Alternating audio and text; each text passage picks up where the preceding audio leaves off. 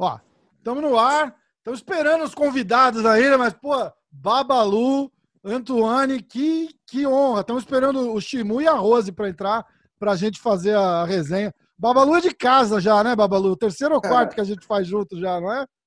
Já me sinto íntimo, já me sinto praticamente dentro desse, desse estúdio que você tem.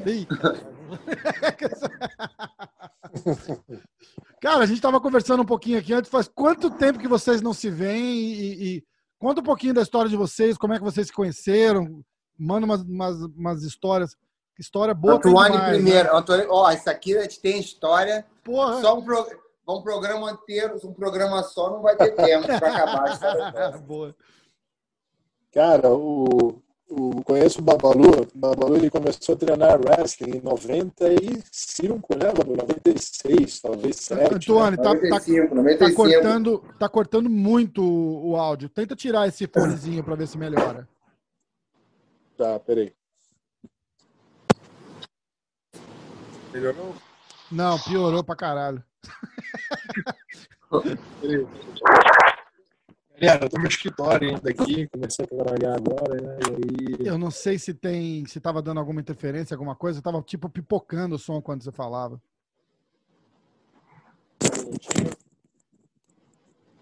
Mas ficou muito, muito ruim agora. Bota, bota o fone de novo, é. Vamos lá. Tá melhor? Tá, tá. Tá melhor? Tá, tá melhor? Tá, tá bem melhor, bem melhor. Que bom, desculpa. Então, Pô, não, imagina, é, conheci o Babalu em, em, conheci, o Babalu, conheci o Babalu em 96, né, Babalu? 97. É, íamos disputar um torneio estadual de wrestling lá na Gama Filho. E aí, logo em seguida, começamos a treinar juntos. E desde então fizemos parte da mesma equipe na época, né, do Ruas Vale Tudo, Beto Leitão. E aí começamos a treinar. Na época eu tinha eu tinha carência de peso pesado, de alto nível para treinar comigo. Já estava no wrestling desde 1992, né, com o Beto. Uhum.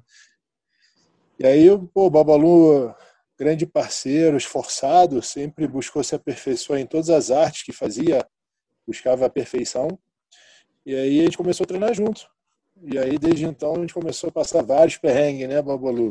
Goiânia e tal.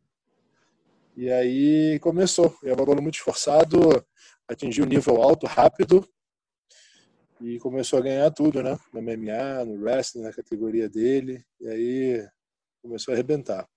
Monstro pra caramba, né? Você, você, é, você não teve vontade de, de, de, focar mais no, no MMA? Você, você foi para as Olimpíadas em 94, é isso? Não, eu fui para a primeira Olimpíada foi em 2004, 2004 mas eu me, eu me eu, não, é, mas eu tentei a primeira seletiva olímpica em 96, né? Foi ah. para Atlanta. Uhum. E aí fiquei por um ponto. Para Sydney fiquei por um ponto também.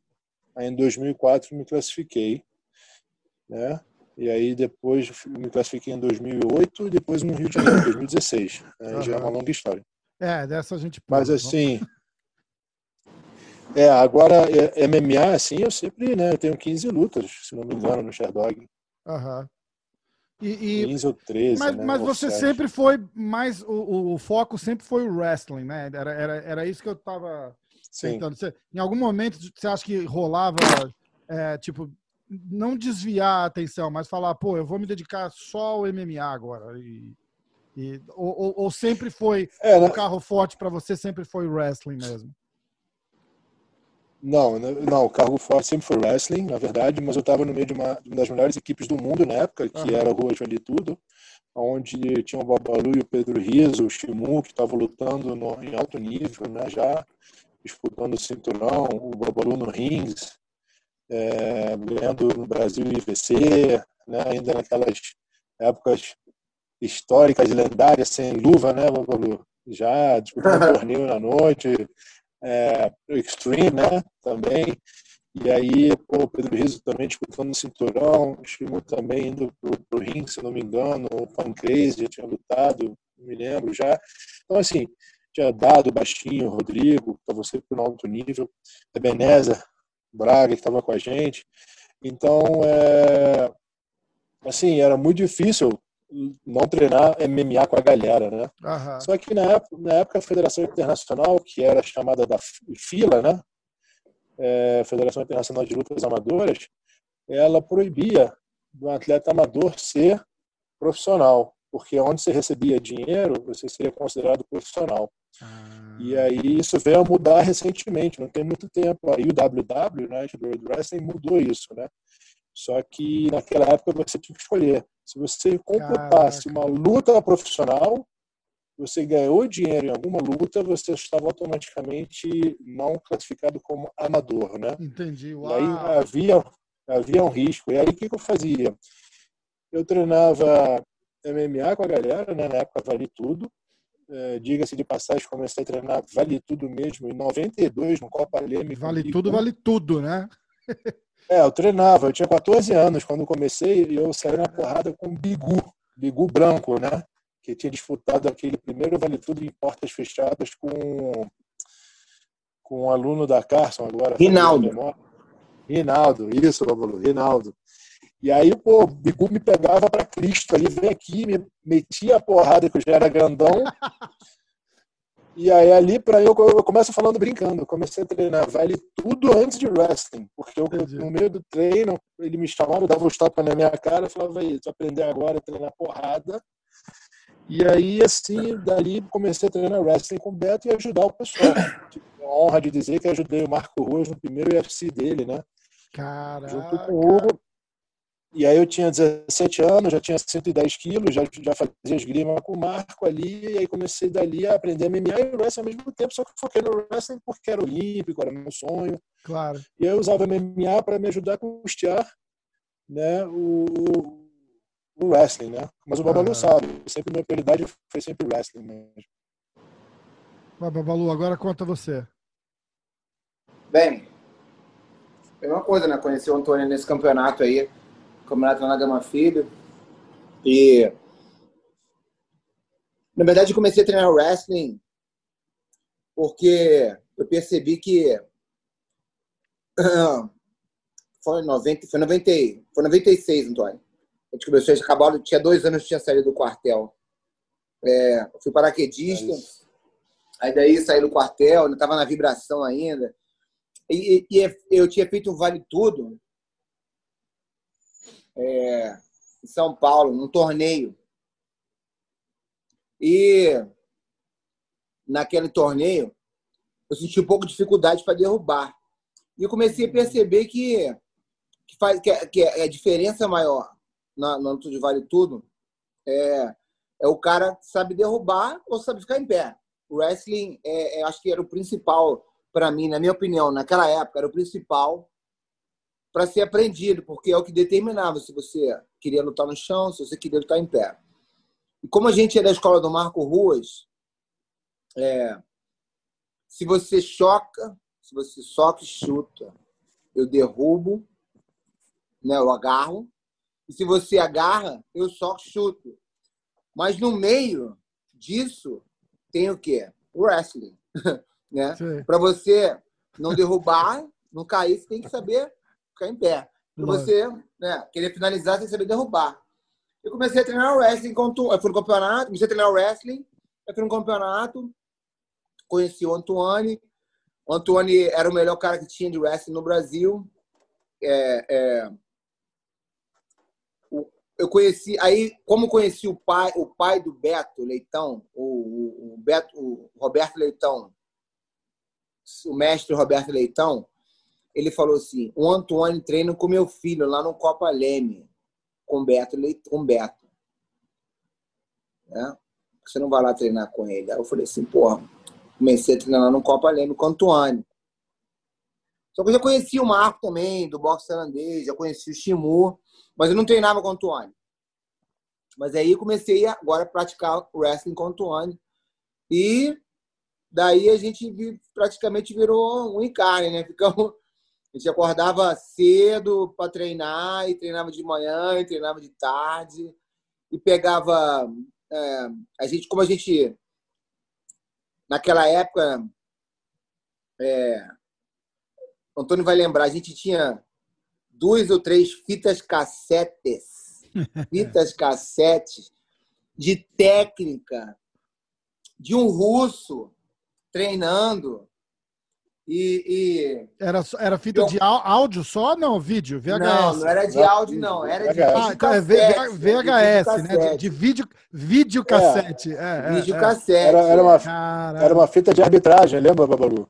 Exatamente. Era uma fita de arbitragem. E a gente, olha só, de arbitragem. arbitragem. E a gente olhava aquilo ali como se fosse, vou te dizer, de repente um filipino assistindo um, uma aula na, no Renzo Grace, sacou? Tipo assim, entendeu? Porra, é, né?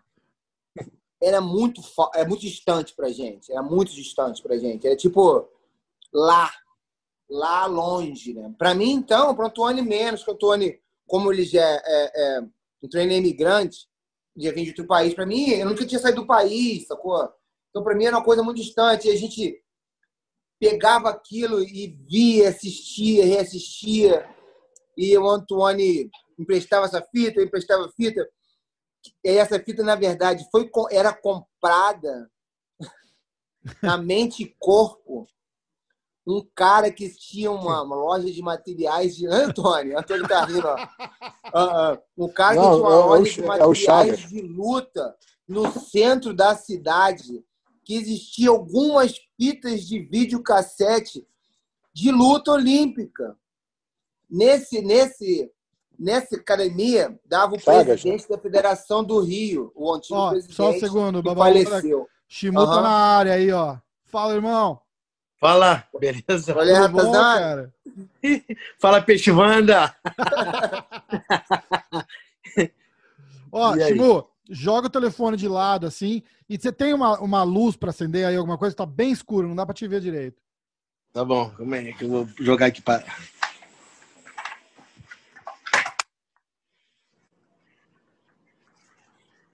E o telefone acho que tá com a tela travada, que não, não virou a tela, ficou, só ficou literalmente de lado. Aí, boa. Shimon, você tem que abaixar, tem que abaixar a paradinha apertar o negócio que dá para você ficar virando no telefone, para você poder. Tô ligado, virar. tô ligado, irmão. Tô ligado, tô ligado. Tem que ensinar, cara. Tá, o Babalu é o te tecnológico agora, o rei da aula online, porra. Aprendeu todas as paradas, né, Babalu? Quem sabe tudo é o Fabrício. Eu não sei nada dessa porra. Pô, Verdun virou blogueiro, né, cara? Blogueiro ah, é, agora é, agora. Porra. Agora virou blogueiro. Só esperar o, o Shimu voltar com o vídeo. Aí a Rosa já tá para Botaram a apelido daquele Fabrício Verdinso. É uma mistura de Fabrício com Inso. Ai, caralho. É o Whindersson, né?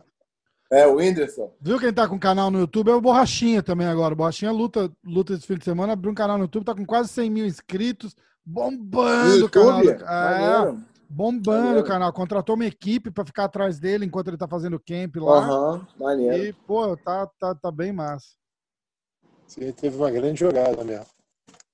Bem, voltando a falar sobre Continua. aquele assunto que eu estava falando, que eu já me esqueci de que, que era. Porém, é, ah, como é que era o nome do presidente, o Otônio? Que a gente Não, tem amigo então, aqui. Egídio. Egídio? É... Não, cara, Adir de Oliveira, pô. Adir, Adir, Oliveira... Adir. O Adir de Oliveira tinha uma, ele era presidente da Federação Honorário, né, por causa do Nakamura, e era o Chagas, cara, que eu volto e meia cruzei com o Chagas recentemente. Chagas. Tinha o Chagas. Chagas tinha a loja, a filha dele é a Quitéria Chagas, que é uma sambista famosa hoje, e ele tinha uma loja de artigos de artes marciais com tudo que tem direito, né? Vendia de apito até kimonos diretamente da Coreia, né? Onde não é. tinha no Brasil, no Taekwondo. Shimu, tá de lado né? ainda a tela, Shimu. Porra, caralho. Aê, agora deu, agora deu. Boa. Aí, tira as crianças da sala, Rafael, porque palavreado aí, porra. Não, já, já bati boca com um cara no YouTube. Né? O cara mandou uma mensagem no YouTube lá dizendo: ah, infelizmente eu não posso assistir o canal com as minhas crianças. Falei, meu irmão, aqui, tem Renzo Grace na resenha aqui, não dá pra você assistir com criança na sala, porra. Essa live aqui, nessa live aqui já acabou o primeiro tempo pra todo mundo, hein? Eu sabia, né, Simone? Não, é não é, Simone? Nessa live aqui todo mundo já acabou o primeiro tempo. 45, vai pra cima. Você, né? Eu não. é o segundo tempo, Simone. Só você olhar minha cara aqui, irmão. e aí? Olha que Olha chegou. Lá, a Rosineide é mais antiga. O que? Cadê você, mãe? Porra, cara, tive que tomar um banho. Fala. Por que, que eu sou mais antiga? Tá me ouvindo, Rafa? tô, tô ouvindo, tá um pouquinho baixo, aumenta um pouquinho só. Tá melhor assim? Tá melhor tá. assim? Aumentou demais, um pouquinho mais menos. E assim? Ah, tá ótimo. Perfeito. E aí? E aí? Fala, Rose.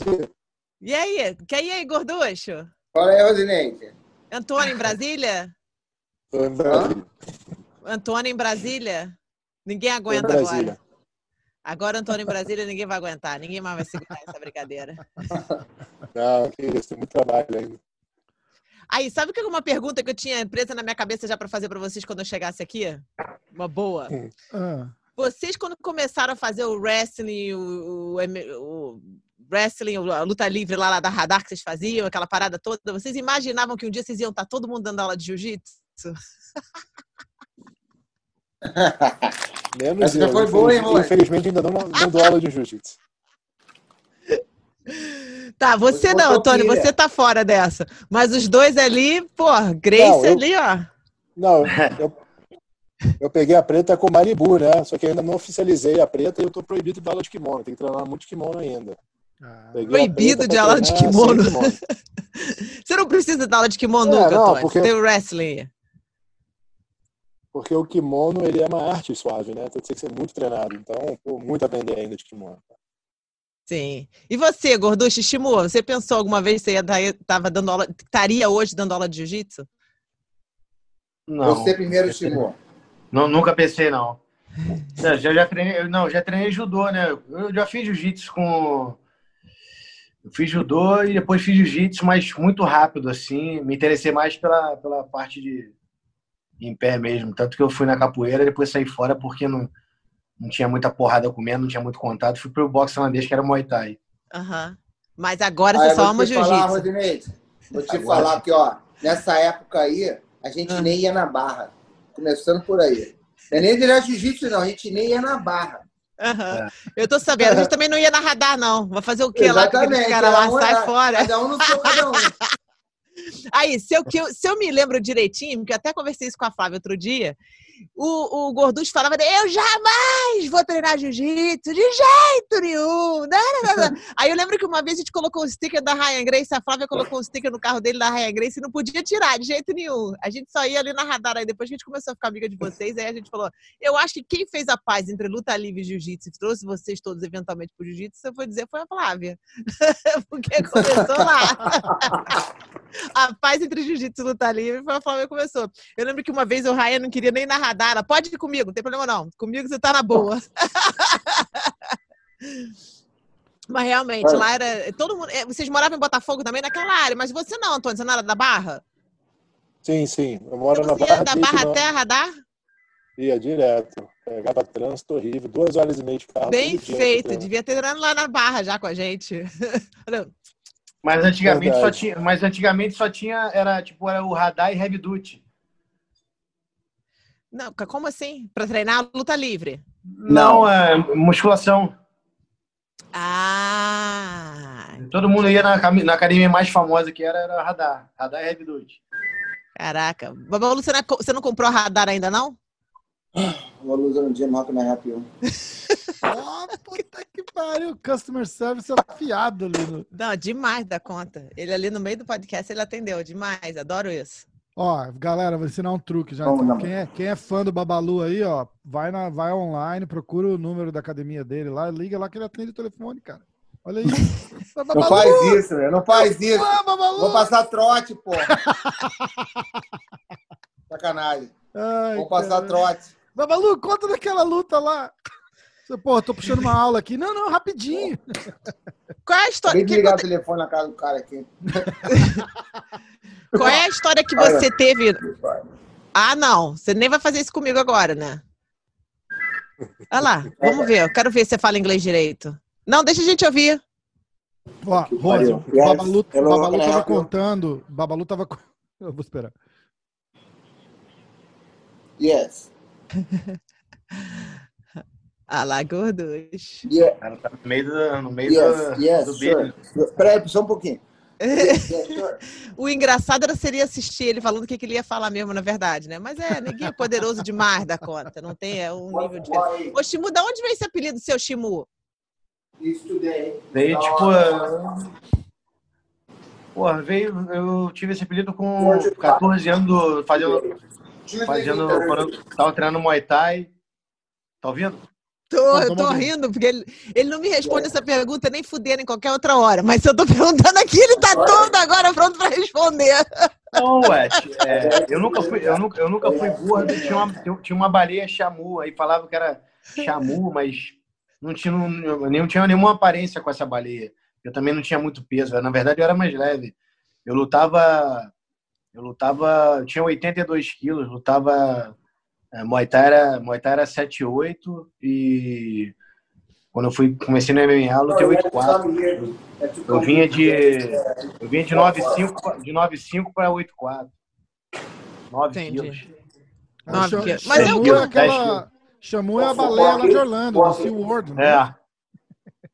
Não, era um desenho animado que tinha. So you have to come here to, to see É, antes dessa, dessa baleia. Ah, eu não sabia. Aí, muta o Babalu aí, cara. Fala sério, né? Pô, tá saber, desoando, né? Tá Olha lá. passando, tá passando o schedule da academia inteira lá. que até tonta. Mas a gente, mas a gente, é, a gente começou a treinar o wrestling aí no, é, lá no Copa Leme, 90, 93. Entendeu? O Antônio já treinava lá com o Beto Leitão lá. E foi assim que começou sua carreira, Antônia? Foi através do Beto Leitão lá no Rio de Janeiro, lá em Copacabana? É, então, não, na verdade, tá falando com o Rafael mais cedo um pouco, é que eu conheci o wrestling, na verdade não falei isso, conheci o wrestling no Líbano, que é muito popular, passava muito na TV, eu achava engraçado porque eu via dois caras lutando num círculo e pensava, caramba, como é que os caras se tacam no meio do chão de uma quadra de basquete, né, aquele círculo assim, achava que era quadra de basquete, falei, caramba, eu quero ser desse esporte, porque os caras são realmente caixa grossa. E aí o wrestling passava na TV, era muito popular, e, é, o Líbano já tinha três medalhas de bronze na Olimpíada, então era, era muito difundido lá o wrestling. Em plena guerra civil que assolou o Líbano desde 77, desde que eu, desde que eu cheguei lá. Então, quando eu cheguei no Brasil, fui convidado pelo meu professor índio, que fazia boxe tailandês comigo na URCA, na academia do Eugênio na época, falou, pô, você gosta de wrestling? Tem uma academia que tem wrestling na, na- no Rio Comprido, academia Budokan. Quando cheguei lá, vi um quadro de wrestling e me apontaram o Beto, que me conheceu, via que eu, morei, que eu morava na Zona Sul, por coincidência em Copa, perto do Copa Leme. Ele falou, não, vai no Copa Leme, começa a treinar wrestling comigo. E aí eu fui, conheci o wrestling, aí desde então nunca mais parei, né? Isso foi em 92. Eu tinha 14 anos, indo para 15. Você ficou quanto tempo no Líbano? Eu fiquei 14 anos, fui 14 criado lá. anos? Uau. A 14 minha anos. família, família do lado do meu pai é toda libanesa. Meu avô nasceu lá também. Nunca, nunca fui. é, Sério? Ah, É, é, não- meu avô vai todo ano ainda para lá, insiste que arrastar a família inteira, mas é difícil, né? É uma situação meio complicada lá, né? Não, não, sim, no momento está muito complicado. É, há pouco tempo atrás não estava, e infelizmente com essa explosão veio a desestabilizar mais ainda agora, né? E É. aí realmente está bem complicado. Hoje não recomendo no momento ir. Pelo É. contrário, se puderem acolher libaneses, né, que estão tentando sair do Líbano, seria melhor. É. Mas realmente esperamos que a situação se resolva o mais rápido possível lá.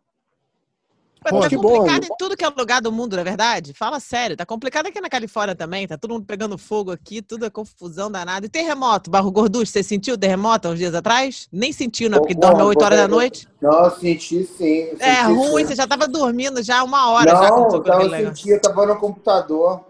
Então, Ih, foi uma noite longa, então. Não, não, pior que depois foi, né? Que depois como é que dorme? Ah, foi forte assim, é?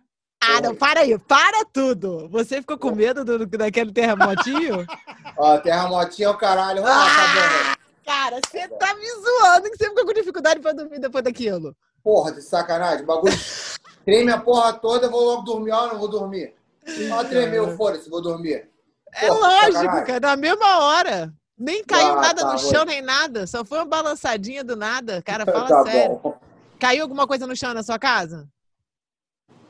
Não, só caiu, só caiu meu medo, só fiquei com medo mesmo. Não, nada, não Rose, ó, coragem. Seguinte, só para te situar.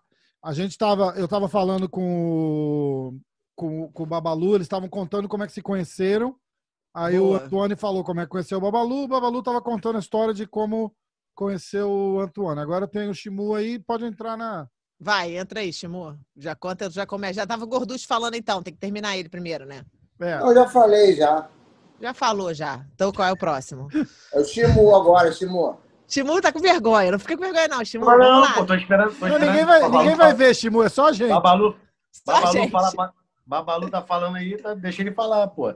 A gente conheceu, eu, eu, a gente conheceu lá no, no, no Copa Leme mesmo, no, na academia do Rua, lá do Marco, lá antes dele, antes do, do, do Marco lutar UFC, como te falei, acho, em 93, é, comecei a treinar lá, né?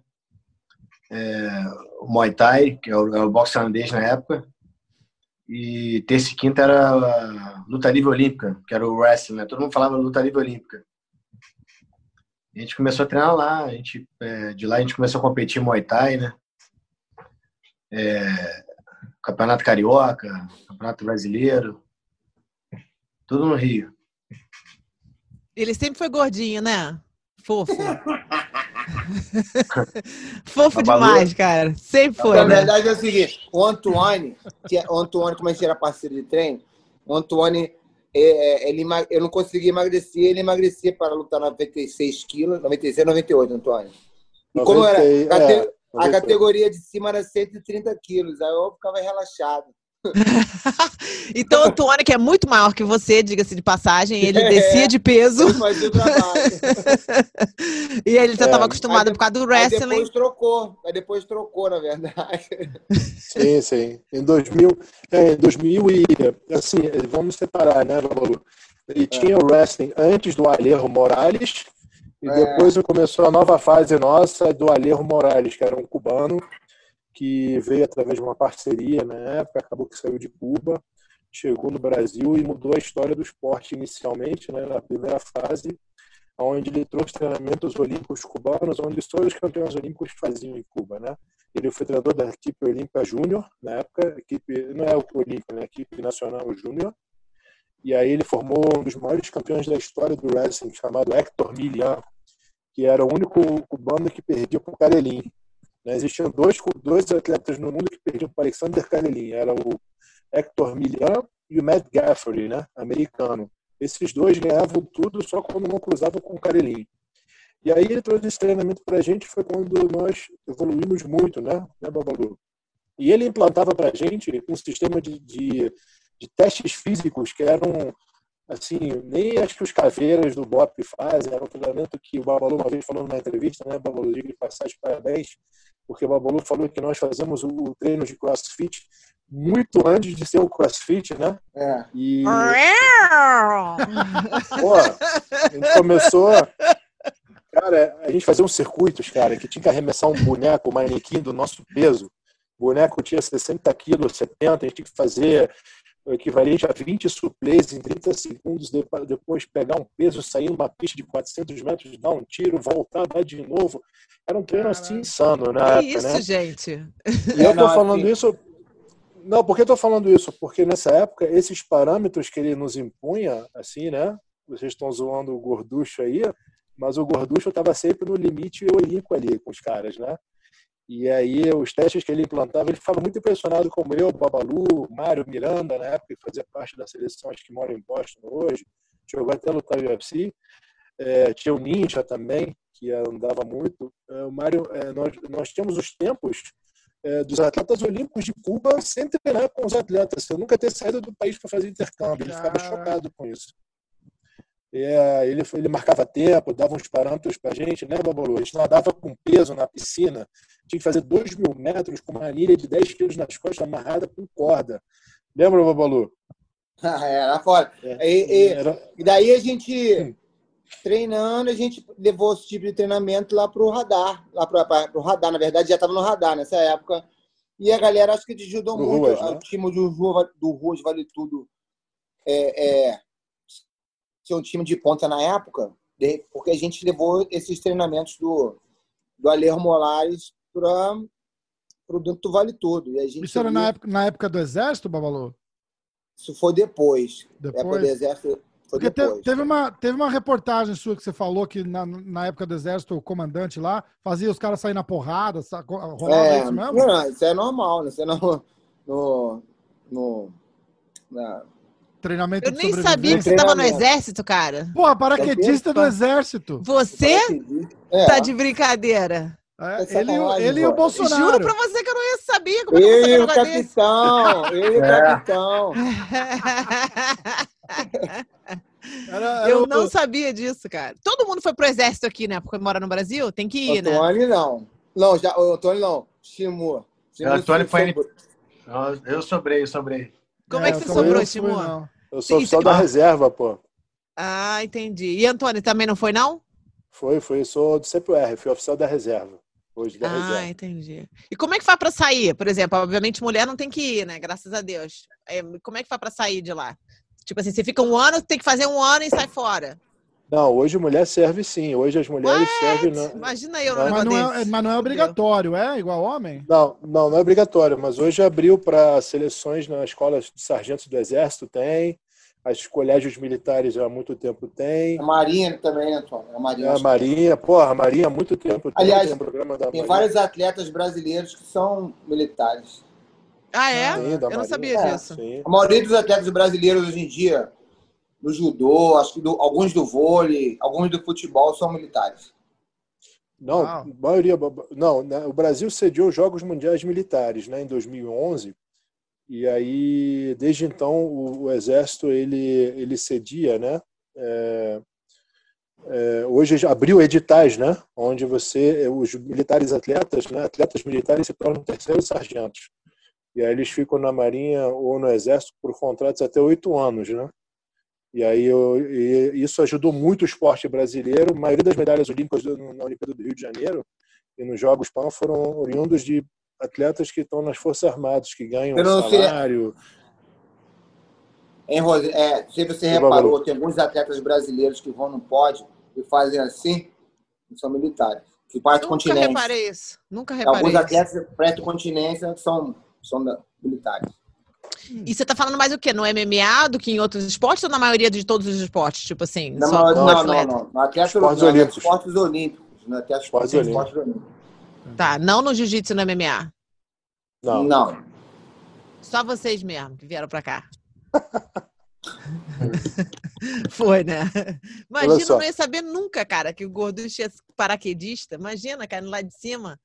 Sim, e, e, e, o paraquedismo, né, Babalu? Ajudou muito o Babalu na carreira de MMA, né? Porque... Ah, ajudou muito. Para... Ser paraquedista me ajudou muito. É. Por quê? Ajudou Por muito quê? mesmo. Por quê? Porque a tropa ele comeu, muito, ele comeu muito pão. Porra, porque ser paraquedista, maluco, porra. Ah, hoje, ó. Naquela época ali era uma coisa é, bem complicada, era diferente, né? É diferente, né? Isso, isso. Acho que se você conseguisse ser paraquedista em 90 94, você consegue fazer vale tudo, mais nesse modelo que hoje em dia é moleza, né, Rose? Isso é moleza. Você imagina, dá medo de pular de paraquedas hoje, cara. Você imagina em 94, como é que era o paraquedas na parada, cara. Puta que tem essa, ainda tem essa. Eu me esqueci. Pular de paraquedas e falar que é, é a parte mais fácil. Caralho. Tem manivela e tudo. Tem, tem, tem, tem, pra soltar o cara lá de cima. Caraca, Edmar, não tinha noção disso. Aí, deixa eu fazer uma pergunta para vocês. Quando vocês. É, o que, que você diria para o Shimu? O que, que você diria para o Shimu hoje, hoje, o Shimu de antigamente, quando chegou para começar a treinar? Entendeu? O que, que o Shimu de hoje diria para o Shimu quando ele começou a treinar? Melhor. É, frase melhor. Pô. É. Ah, alguma, tipo assim, sempre falar em, em, tipo treina, treinamento, treinamento e De, pode vida. ser de vida também, pode ser de é, vida. Não precisa ser só de treinamento, não, de vida. Pode ser não, qualquer não coisa. Tenho, não, eu não tenho que me arrepender de nada, não tenho que me arrepender de nada, mas. Que é... fala que é arrependimento, Chico? Não, não, não, pode me arrepender de nada que eu digo, eu tô falando assim, é. Ah, pô, podia ter feito para aquilo ali para ser melhor, entendeu? Não me arrependo nada disso, mas. É... Ah, foi o que tinha que ser. Não tinha, não tinha que ser melhor. Assim. Então você não tem não conselho adianta... nenhum para o Shemu de hoje, aquele Shemu de antigamente? Uma coisa que ele podia ter feito. É, eu, não tive, eu não tive ninguém para me aconselhar como eu faço com meu filho, né? Tipo assim, eu poderia, eu poderia ser. Se eu tivesse, né, meu pai, poderia ser melhor, entendeu? Na área do esporte, entendeu? Eu fui sozinho, quebrei a cabeça sozinho, aprendi sozinho. Eu, fui, eu corri atrás. Hoje em dia eu, porra, boto a faca e o queijo na mão do moleque, dou os caminhos certos. Nem, nem que ele vai ser profissional, mas eu, né, eu tô sempre do lado ali, coisa que eu não tive. Então, basicamente isso. Tipo um de volta para o futuro, assim, ó. Você volta lá no, no tempo, chega pro chimuzinho lá e fala assim, bicho, 1998, cara, não sai com aquela mina lá. Qualquer coisa! Cara, Rafael falou nesse filme, eu assisti ele recentemente, cara. Cara, é demais, né, cara? Pô, é demais, demais. Ele continua atual, né, cara? Super, super. Então, o que, que você, Antônio, falaria para o Antônio começando a, a, essa, esse novo o caminho que você levou no wrestling e tudo isso? O que, que você diria para aquele Antônio lá? É, o, o Antônio realmente precisou de uma orientação maior na época do MMA. Eu acho que o MMA tinha me ajudado muito mais naquele período. Muita gente não sabe, mas em 2008, quando eu saí da IFL, né, International Fight League, na época ela tinha acabado de falir, ela faliu em 2008, mais ou menos. É, você tá com o calendário aí, Antônio? Que você tanto lembra de data desse jeito? É normal isso? Só eu que não lembro de nada de data. Não, normal, normal.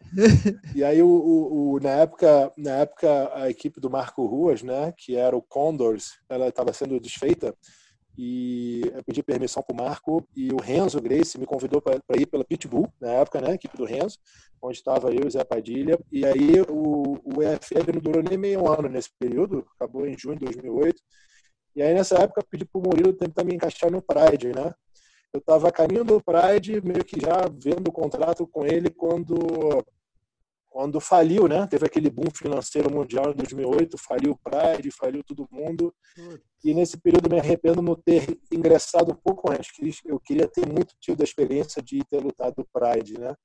Só que acabei meio que é, vivendo um pouco isso, acompanhando o Zuluzinho, né? Lá no Pride, acompanhando o Babalu no rings também, né? Acabei que a gente foi no Japão, acompanhei o Babalu no Japão, tinha vontade de lutar no Japão.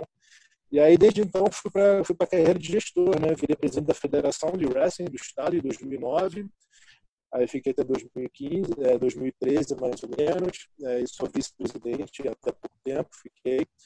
E aí, desde então, fiquei só do wrestling. Aí me arrependo muito não ter focado na carreira de MMA um pouco. Eu realmente gostava, apesar de ser muito difícil, né? Tem aquela adrenalina toda mas nós tínhamos sido criados, né? Eu, Babalu e no Marco Ruas, junto com o Pedro, na época. Nosso dia a dia era porrada, era vale tudo, né? Então, treinando direitinho é, era uma vida natural. Lutar MMA era natural pra gente. Sim. Escuta, tá faltando um, um, um membro na resenha aqui, que era o Diego da G-Fight, ele ia, ele ia participar. Um cara que acompanhou a carreira de vocês, ele fala do Babalu, porra, do, do Antoine também. Ele falou, porra, que massa. Só que ele mandou uma equipe um lá. Abraço ao Diego aí. Ele um mandou, ele mandou uma equipe lá para Abu Dhabi para cobrir o, o UFC. Eles vão ficar lá acho que cinco semanas e deu um problema lá hoje. Ele se enrolou, não conseguiu vir. Mas ele mandou umas perguntas. Pô, mais perguntas? Eu não conseguiu terminar aquela que eu tava fazendo ainda. Caraca. Qual a pergunta? O Antônio contou a história toda dele aí. Eu só queria saber qual era o conselho que ele dava pro Antônio começando. E eu nem cheguei no Babalu ainda, então vai, cara. Vai pro Babalu, que aí eu vou, do, eu vou fazer a pergunta do Diego. Vai. Calma aí, Tony. Então, voltando, depois que você contou tudo aquilo. Qual é o conselho que você daria? Treinar, se preparar é, melhor para o MMA? Eu tenho investido mais na carreira de MMA. Tem investido mais na carreira de MMA.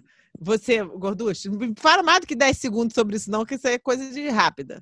Vou falar rápido aqui. O que eu faria para mim mesmo? No que qual Maneira conselho no... que você daria? E é isso, isso, isso. Maneira no joelho. Maneira no joelho. Eu ia falar maneira nas gatas, imagina. Não. Maneira no joelho. Meu joelho. Maneira no joelho. O que, que você fez com esse joelho aí? Nem quero saber, não, porque eu vou. Não, olha, eu acho pra, que vocês, vocês deixa três. Vocês três tinham que mandar a lista pra mim depois, tudo que tá machucado aí. Porque cada vez que eu escuto, eu começo a falar com as pessoas que eu fico sabendo o que, que tá machucado em cada lutador, eu falo, meu Deus do céu, como é que vocês andam, cara? Fala sério, como é que vocês andam? É, cheio de pino, cheio de tudo torto, já quebrou tudo que é lugar do corpo, já não sei o que. Eu falo, meu Deus do céu. Quando quero pior- que ninguém. Qual a pior lesão que você já, já teve e foi lutar machucado, Babalu? Sem contar. Sem. Pior lesão que eu tive. Tipo assim, Vou sei falar lá. uma pra você que você Ah. não vai acreditar aqui. O Shimu sabe, o Antônio sabe. É, uma vez eu fui, na primeira vez que eu vi lutar nos Estados Unidos, essa não tem, teve outros ruins, de treinamento e tudo mais, mas essas pra mim foi. Eu fui lutar aqui nos Estados Unidos, eu vou lutar com aquele cara que eu chutei a cabeça dele aqui, o Brad Kohler, Hum. é, em Atlanta. Minha primeira luta nos Estados Unidos. É, quando eu cheguei no vestiário, eu estava me aquecendo.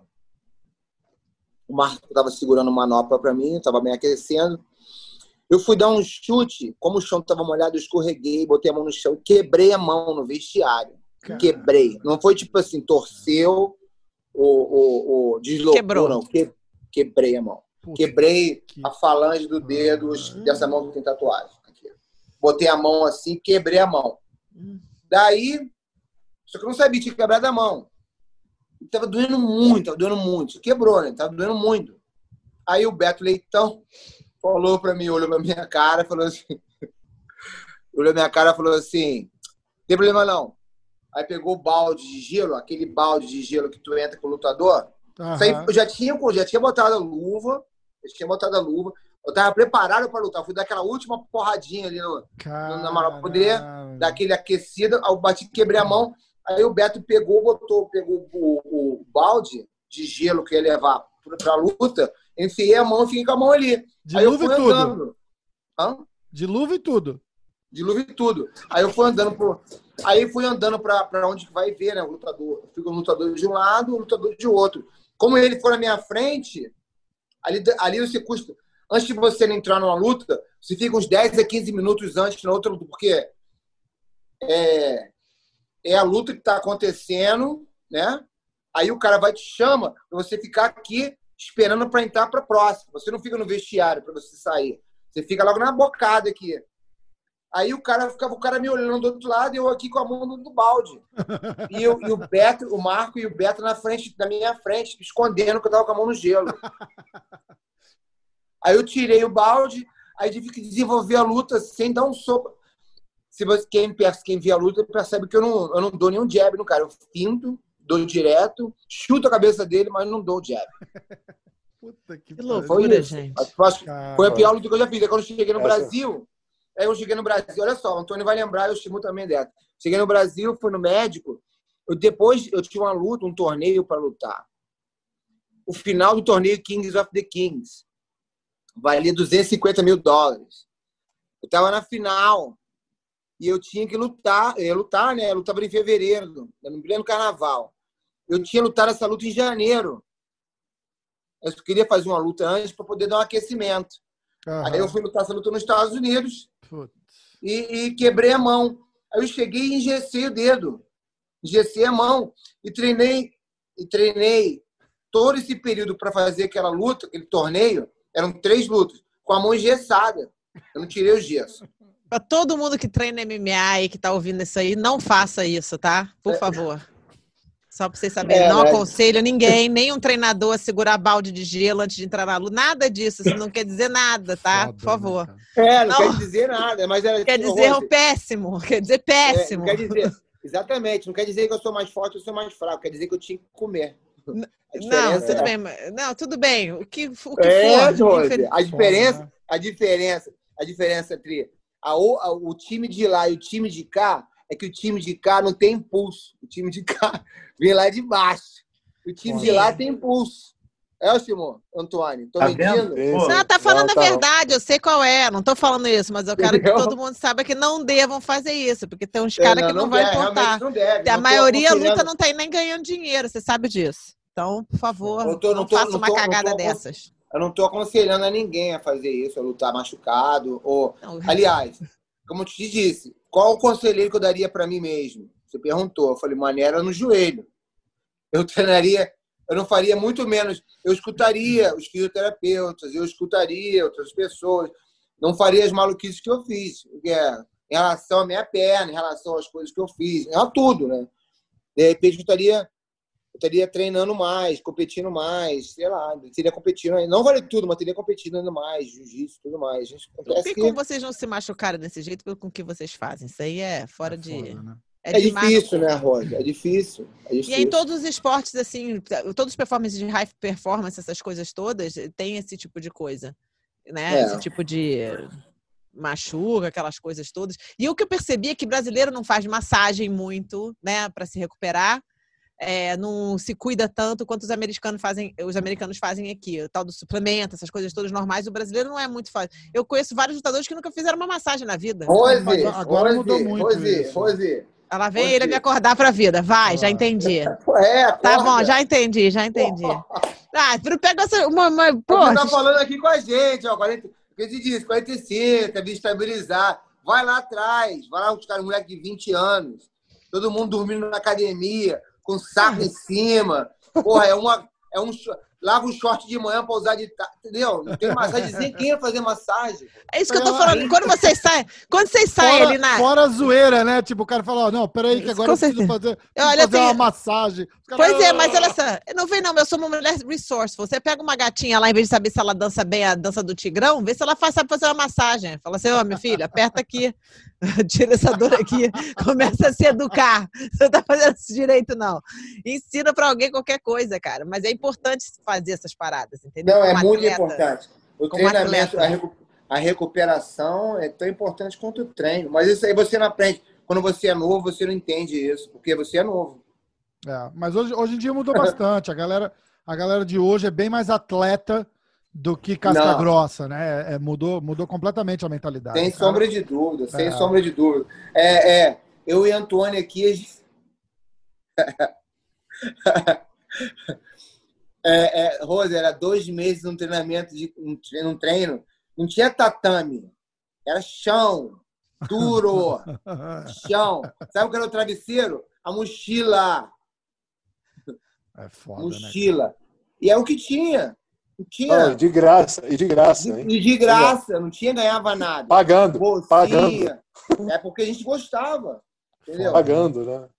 Pagando, é, pagava para ficar, pra ficar ali. A gente pagava para ficar ali para entendeu? Ficar mordida de mosquito, é, puta, galinha da Angola, galinha da Angola. acordando. galinha da Angola, onde que era isso, cara? Era, eu falo, era no, no FG, Universidade Federal de Goiás. Tinha um alojamento onde o cubano ele já era mestre lá de, de fisiologia. Em Goiás? Em Goiás, né? É. Goiás, campeão. A gente tinha que ficar em Goiás. Desculpa aí os goianos aí, mas puta que o pariu, Goiânia. Que delícia! Eu encontrar com a, encontrar com a Maiara e a Maraísa lá, cara. E a Maradona, tudo música sertaneja lá. Imagina como é que deve não, ser, uma delícia. Eu aprendi, não, agora, eu, aprendi agora você... eu aprendi a gostar de música sertaneja, só tocava lá. Só tocava eu aprendi a odiar. Ai, cara. Aprendi a odiar. Posso puxar uma outra do, do Diego aqui que ele mandou? Depende. Se for ruim, eu vou cortar logo. Não, não é. Acho que você não falou nem a primeira ainda. Você não falou nem a Tem primeira a... ainda. Não, uh, ih, é verdade. Não, eu acho que eu vou, eu vou perguntar essa, essa daqui mesmo. Qualquer coisa eu, eu, eu volto, eu volto é bom ser bom, hein? É que tem uma, tem uma história do Babalu com o Tito Ortiz. Da, que ele ah. que queria lutar e depois não foi. O que, que rolou? Sumiu, fugiu do e banheiro, tem, não teve na É, então, a história da academia, porra. Mas conta ah. como é que ah. começou até chegar naquela parte da academia, Babalu. Essa nem eu conheço, hein? Nem ah, é, puta, essa é sensacional. Inédita. Ó, quando eu falei com o Diego, da gente falou, pô, vamos fazer essa resenha, o Babalu, ele, cara, o Babalu, sério, falou, pô, a gente vai ter que perguntar a história da academia. Bom, isso aí eu tenho três, Lá vem ele, lá vem ele se pra... preparando. Não, porque tem pessoas para confirmar essa história. Não, a verdade foi o seguinte, porque... É... aqui, aqui, aqui, é, é, aqui em Orange County, em Orange County, onde, para onde eu mudei, tinha um amigo meu que morava aqui, o Eric Apple. E, e... Cadê esse cara? Tá aí. Tá aí mesmo, aí em Huntington Beach ainda? Não, ele mora em Costa Mesa. É a mesma é. coisa. E, e, igual. Porra, igual. Tipo assim, Huntington Beach é como se fosse é um mini Rio de Janeiro, sacou? É, é, cheio de nego, cheio de mar. É, não é cheio de. de não, dizendo, dizer, porra, tinha, naquela época tinha uns pescoçudos na rua. Sacou? Huntington Ah. Beach é barra. É a barra. É, como se fosse a barra antigamente. Exatamente. É, né? Na década de 90. E Costa Então, Mesa é tipo Leblon, Ipanema. É a mesma coisa. É, aí. Tito Ortiz chamava que era, o- falaram que era o rei lá, né? Eu tinha, eu É. tinha acabado de chegar aqui, acho que era 2002, 2003. Eu lembro. Aí-. É, aí eu falei, porra, é um espaço muito pequeno para ter dois reis. Ele se intitulava o Bad Boy de Huntington É, Beach, uma porra assim, porra, é isso? Sim, sim. Aí eu, aí eu comecei a cavar essa luta aí, né? Eu falei, porra, comecei a ir atrás dele. Aí uma vez a gente tava num, num, num evento lá no. Num evento lá em, em São José. Aí ele passou assim, aí eu falei, puta, agora é a oportunidade, né? Dei uma trombada nele, aí ele meio que amarelou. Aí depois é, eu tava O cara- treinando. O cara é bad boy, mas não é, não é bobo, né? Hã? Ele é bad boy, Bem, mas não é bobo, liga, né? Na Kings MMA, tava treinando na Kings MMA. Não, a Kings MMA é em Huntington Beach. Sim. Aí, não sei, ele, ele- é, é, eu tava treinando, eu machuquei o joelho. Aí eu fiquei sem treinar um pouco. Acho que eu tinha operado o joelho, tinha feito aquele PRP, que é um, treina- um, um tratamento para o joelho. Eu tava em casa e ele começou a treinar com o Rafael. E, pô, é, aqui nos Estados Unidos é correria, sacou? Não tem esse negócio de inimigo. De inimigo. Aqui, o Rafael tem que trabalhar, tem que ganhar dinheiro Lógico. pra, pra, pra, pra né? ganhar dinheiro, dava, o cara tava pagando ele, e lá treinava com o cara. Aí eu não falava nada, né? Tipo assim, não tem negócio de criontagem, caralho. Eu não falava nada, fiquei quieto. Na verdade, eu, eu senti uma oportunidade no futuro. Não deu outra, né? É, é. Aí um dia, aí eu tava voltando a treinar, fui na academia de manhã, na segunda-feira. Aí o cara tava, eu falei, eu comecei a treinar, dei um rolinho, jiu-jitsu, bem de lado, meu joelho tava voltando, tava voltando meu joelho. Aí eu falei assim, eu falei, qual é, Rafa? Tá treinando o Tito aí? Eu tô treinando de duas horas da tarde. Aí eu falei assim, aí, porra, posso vir aí pra treinar com ele? A Rafa falou que sim, lógico. Ah, bom Caraca. A alegria do palhaço é ver o circo pegar fogo mesmo. exatamente. Olha aí. Lógico, Exatamente, duas horas aí. Ponto. lógico. Quando eu falei lógico, todo mundo já ligou pra todo mundo, né? Aí a academia, ó, lotou. Pô, Eu cheguei cedo na academia, cara. Cheguei cedo, né? tipo assim. Já tava feliz da vida, sacou? Já tava. Eu falei, caraca, ele tava, sacou? Sabe aquele. Mão em brasa, né? A mão tava em brasa, né? Dizem falei, as más línguas que ele já machucado, aquecido e de luva só. esperando. Eu machucado. E eu achei até que eu ia apanhar, mas eu queria dar um soco na cara dele. Só queria dar um. Eu queria dar um soco na cara dele com muita força. Aí daí o cara me viu, mas acho que o cara viu, né? o- a casinha armada. Aí ele entrou na academia, entrou na academia, passou, não passou para frente da academia, me viu, na, tava, já estava no ringue lá, aquecendo. Aí ele passou, deu a volta, foi lá por trás. Aí eu tô assim, falei, e aí, aí, qual é, Rafa? Qual é, Rafa? Cadê o Tito? Aí ele, olha, chegou aí. Aí o cara falou assim, aí perguntaram pra ele, cadê o Tito? O Rafa, de novo. Aí ele perguntou pro empresário, cadê o Tito? Foi por trás e foi embora. Foi embora, o cara. Vazou direto. Meteu o pé. Nem E ficou aí? na academia. Nunca Aí eu mais perdi a voltou. oportunidade de lutar, de, de, de, de dar umas porradas nele. Mas vou te nunca falar voltou? a verdade. Nunca mas voltou vou pra te falar academia a mais. verdade. Tudo besteira. Tudo besteira. Besteira de adolescente. Pior Já que é mesmo. enco- encontrou com ele depois disso? Eu encontrei com ele depois disso? Não, mas não, não falo com ele. Mas não vou brigar com o cara também mais. Ah, Nunca vou lógico, brigar. lógico.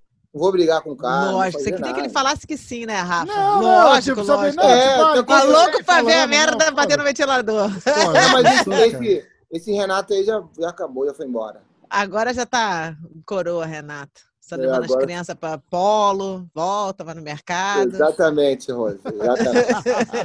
leva o cachorro pra andar. Boa, campeão. Boa, campeão. Antônio também já participou várias comigo, né, Antônio? Conta uma aí, porra. Porra, aí vou contar uma do Babalu, do Babalu. Ah, é? Conta, conta, conta, conta. Aí, contava lá do radar, né? A gente chegava no radar, tipo, a rua é ruim de estacionar, né? É, vaga para poucos carros. Aí, pô, cheguei de, cheguei de carro, tô esperando. A Babalu me desce e fala assim, pô, o carro tá ali, eu vou sair, bota na minha vaga. Nisso tinha um cara minha caminhonete antes né? Me esperando. Mas aí é a vaga do amigo, né? O amigo deu a vaga pro amigo, é minha vaga. Não tinha vez. Aí fui, botei a, o carro na vaga. Aí o cara, aí eu fui descer, desci andando assim para entrar no, porque eu parei lá no final, desci andando. E acho que o Babalu tava fazendo um retorno ali e tudo mais. E o cara olhou para mim e falou assim: pô, o cara tá pensando que, que ele é lutador? Não sei o que. Falou uma parada dessa. Aí Babalu tem um sexto sentido, ele desceu de carro, ele voltou de carro e falou assim: o que, ele falou de mim? Ele falou, ele, falou, ele falou, que você me deu a vaga só porque você é lutador. Aí esse maluco aí, porra, abriu a porta do carro, entrou pelo radar dentro aí. Começou, a, começou os marombeiros a fazer corrente para ele não pegar o maluco. que isso, cara? Como é que chegou de entrou para radar para ter corrente?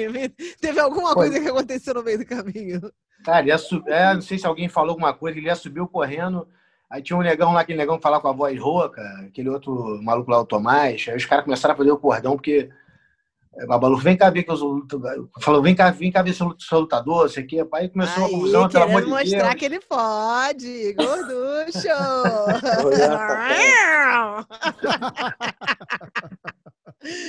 Meteram um pau no coitadinho lá na academia, cara. Marombeiro. É.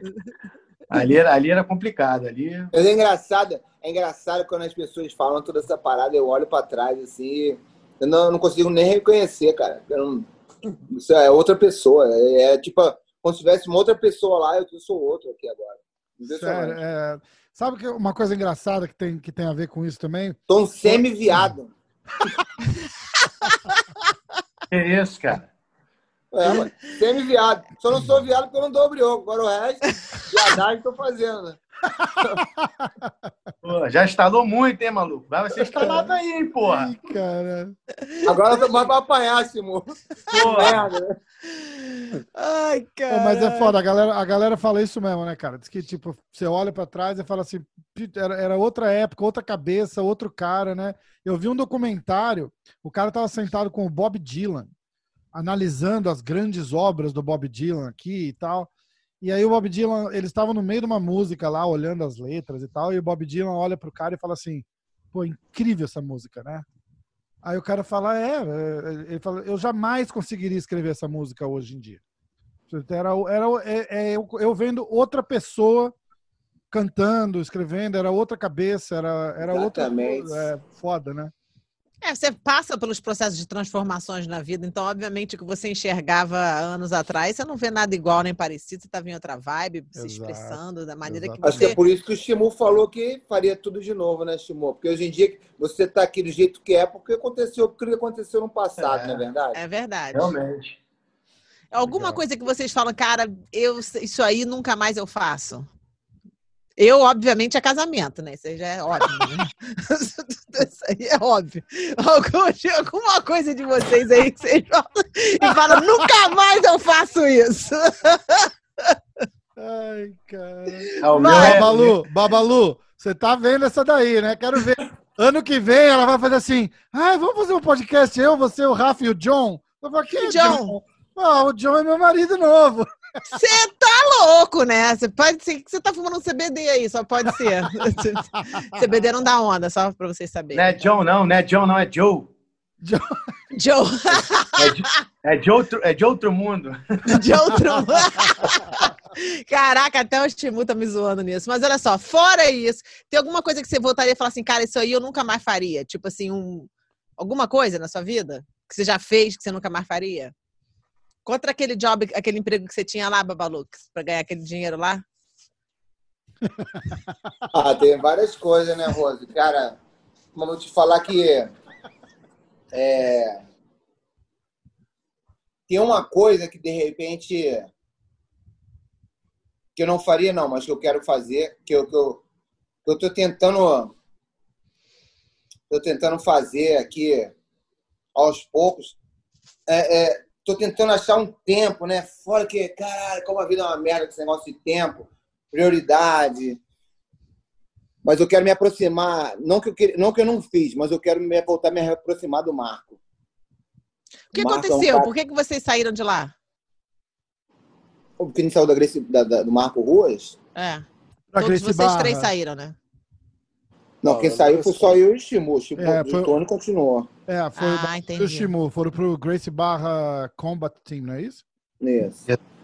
Oportunidade que apareceu. Eu te falar que aquele ali acho que foi uma das decisões da minha carreira como lutador mais difíceis que eu tomei. Mais difíceis. Mas é por motivos de, de, de código moral do que qualquer outra coisa. É... Código morais, às vezes, é, é, é, bloqueia você de fazer algumas coisas na vida, né? Porém, que o homem tem que ter um código. E esse código, acho que quando você quebra esse código, às vezes, Timu, Antônio são duas pessoas de código. Eu estou sentado aqui, os dois, meus dois amigos aqui são pessoas de, com um caráter excepcionais que eu conheço. Que ninguém tem nada para falar, dos dois aqui que eu estou me falar. Dentro da luta, esses dois aqui, o caráter, de, caráter é um negócio que é muito. É, é, na, acho que a luta em si, a luta em si forma muito caráter. E, e como você tem também um professor, um, um bom professor, também te ajuda muito a formar o seu caráter, né? O Marcos é um cara com um caráter, formou, formou eu, Chimu, Antoine, a gente vem de um, dessa base da, da, da, escola antiga. E nessa época aí, quando a gente mudou de academia, a gente teve que quebrar esse código. Eu e o Chimu. Não foi. É como. Não foi porque o amor acabou. Foi simplesmente porque é, não estava dando mais aquele barco. A gente tinha que arrumar os outros horizontes. E a Grace Barra ofereceu essa oportunidade para a gente.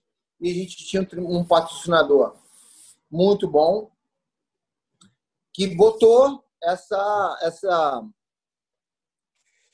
esse, como disse assim, meu patrocinador, meu patrocinador, que era, era um grande patrocinador na época, que Hoje em dia não tem, né? É, é, é, é, Naquela época não tinha o que tem hoje em dia em relação ao dinheiro. A gente tinha um patrocinador que era muito forte e que só quem tinha esse tipo de patrocinador era o outro lado. A gente nunca tinha esse tipo de patrocínio. A gente pegava sempre a sobra, da sobra, da sobra. Mas estava feliz ali. O Antônio sabe, a gente foi patrocinado pela, pela Secretaria de Esportes. Acho que foi o primeiro patrocínio grande que a gente teve, né, Antônio? E. A, gente pôde, a, gente, a gente pôde sobreviver um pouco do esporte, da luta olímpica. Acho que a luta, a gente conseguiu desenvolver bastante também a luta olímpica. A gente tinha esse patrocínio da, da, da, da Secretaria de Esporte do Rio de Janeiro, pelo Zé Moraes. Porém, a gente era, era sobra, era sobra, era sobra do que sobrava do patrocínio. Era tipo lá era a orelha do caderno, sacou? A gente comia, mas a gente comia, mas contra a caderno que a gente comia. Né? E, e, a gente e gastava tudo para Goiânia.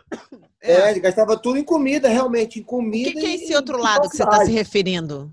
O quê? eu... O que, que é esse outro lado que você está se referindo?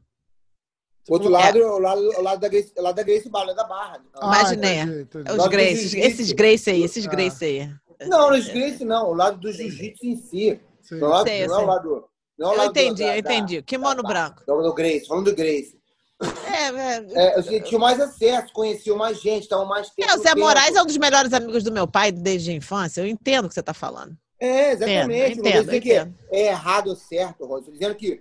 Não, achei que, que eu achava que eu certíssimo. Livro, depois que eu li o livro da família, depois que eu li o livro do Carlos, você entende muito em relação a outras coisas em relação ao Brasil. Calma você... aí. O livro do é. Carlos é uma visão de um lado. Toda a história tem do vários lados. Da história da luta, da luta, falando em si, da, da, da Reila, si. da tia Reila. Da luta em si, da, da luta em si, Rosa. Aí que tá, aí, aí que tá. A luta em si é, é a família Grace começou primeiro, mudou a história do, é, é, do Brasil. Os outros fizeram, mas quem mudou foi a família Grace que mudou a história. Não, eu entendi. Você falou que você saiu do Ruas, então, porque na Academia Grace, lá na Grace Barra, tinha mais, ou Barra Grace, tinha mais oportunidades para você como um atleta profissional. Só isso. Não, você simplificou de um jeito que não é muito bem por aí. é a minha cara, tem... né? Pois é, resume, simplificar para um jeito mais fácil que você entendeu. Mas não é tá. bem por aí. Ok. Na Grace então, Barra não tinha mais oportunidade.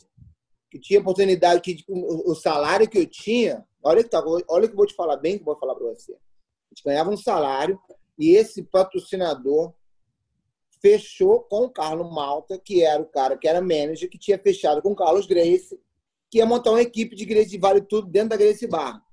Uhum. Porque não tinha, Grace Barra não tinha equipe de Vale Tudo. Existia um ou dois, o, tinha o Ricardão e o Marcelo Tigre, e o Renzo, que já tinha ido para os Estados Unidos, e não tinha ninguém no, Brasil que fazia um vale tudo, nessa época, na Gracie Barra. E os moleques lá ficaram lá, vamos fazer um vale tudo, vamos fazer um time de vale tudo, fazer um time de vale tudo.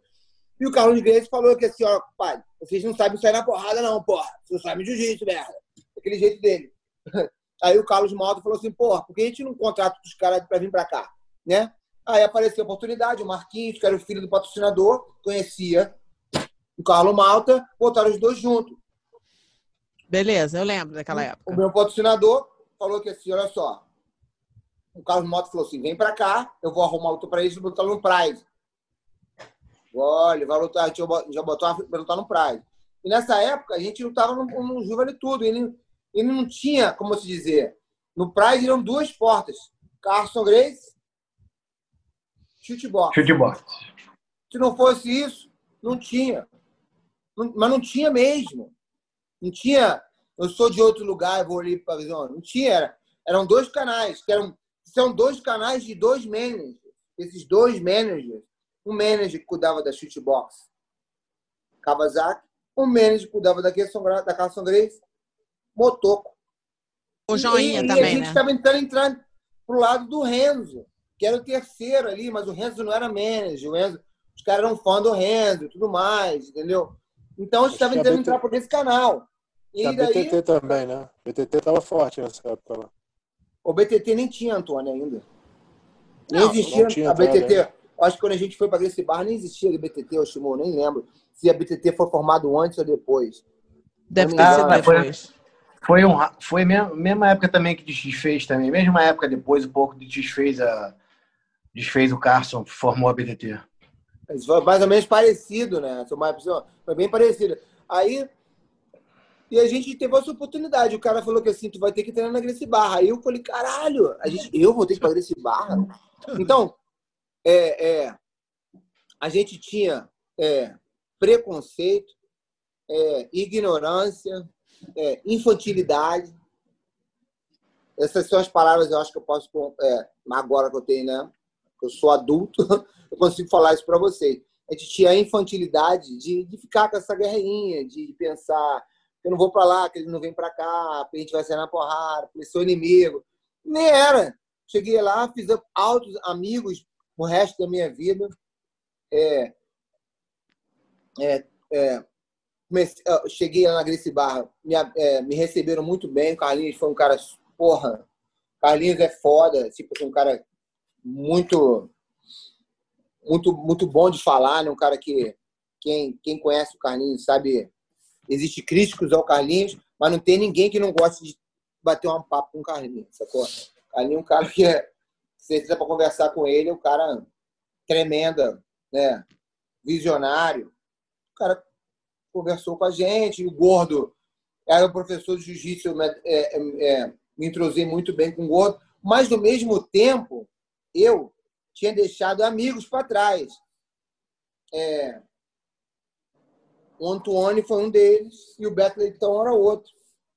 São pessoas que, que e, o Marco, a gente, o Marco ele não morava mais no Brasil.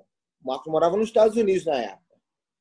Então é, ficaram o Pedro, o, quem coordenava o treino da equipe é o Beto Leitão e o Pedro, mais o Beto. O Beto era o, tem, o Ruas Vale Tudo.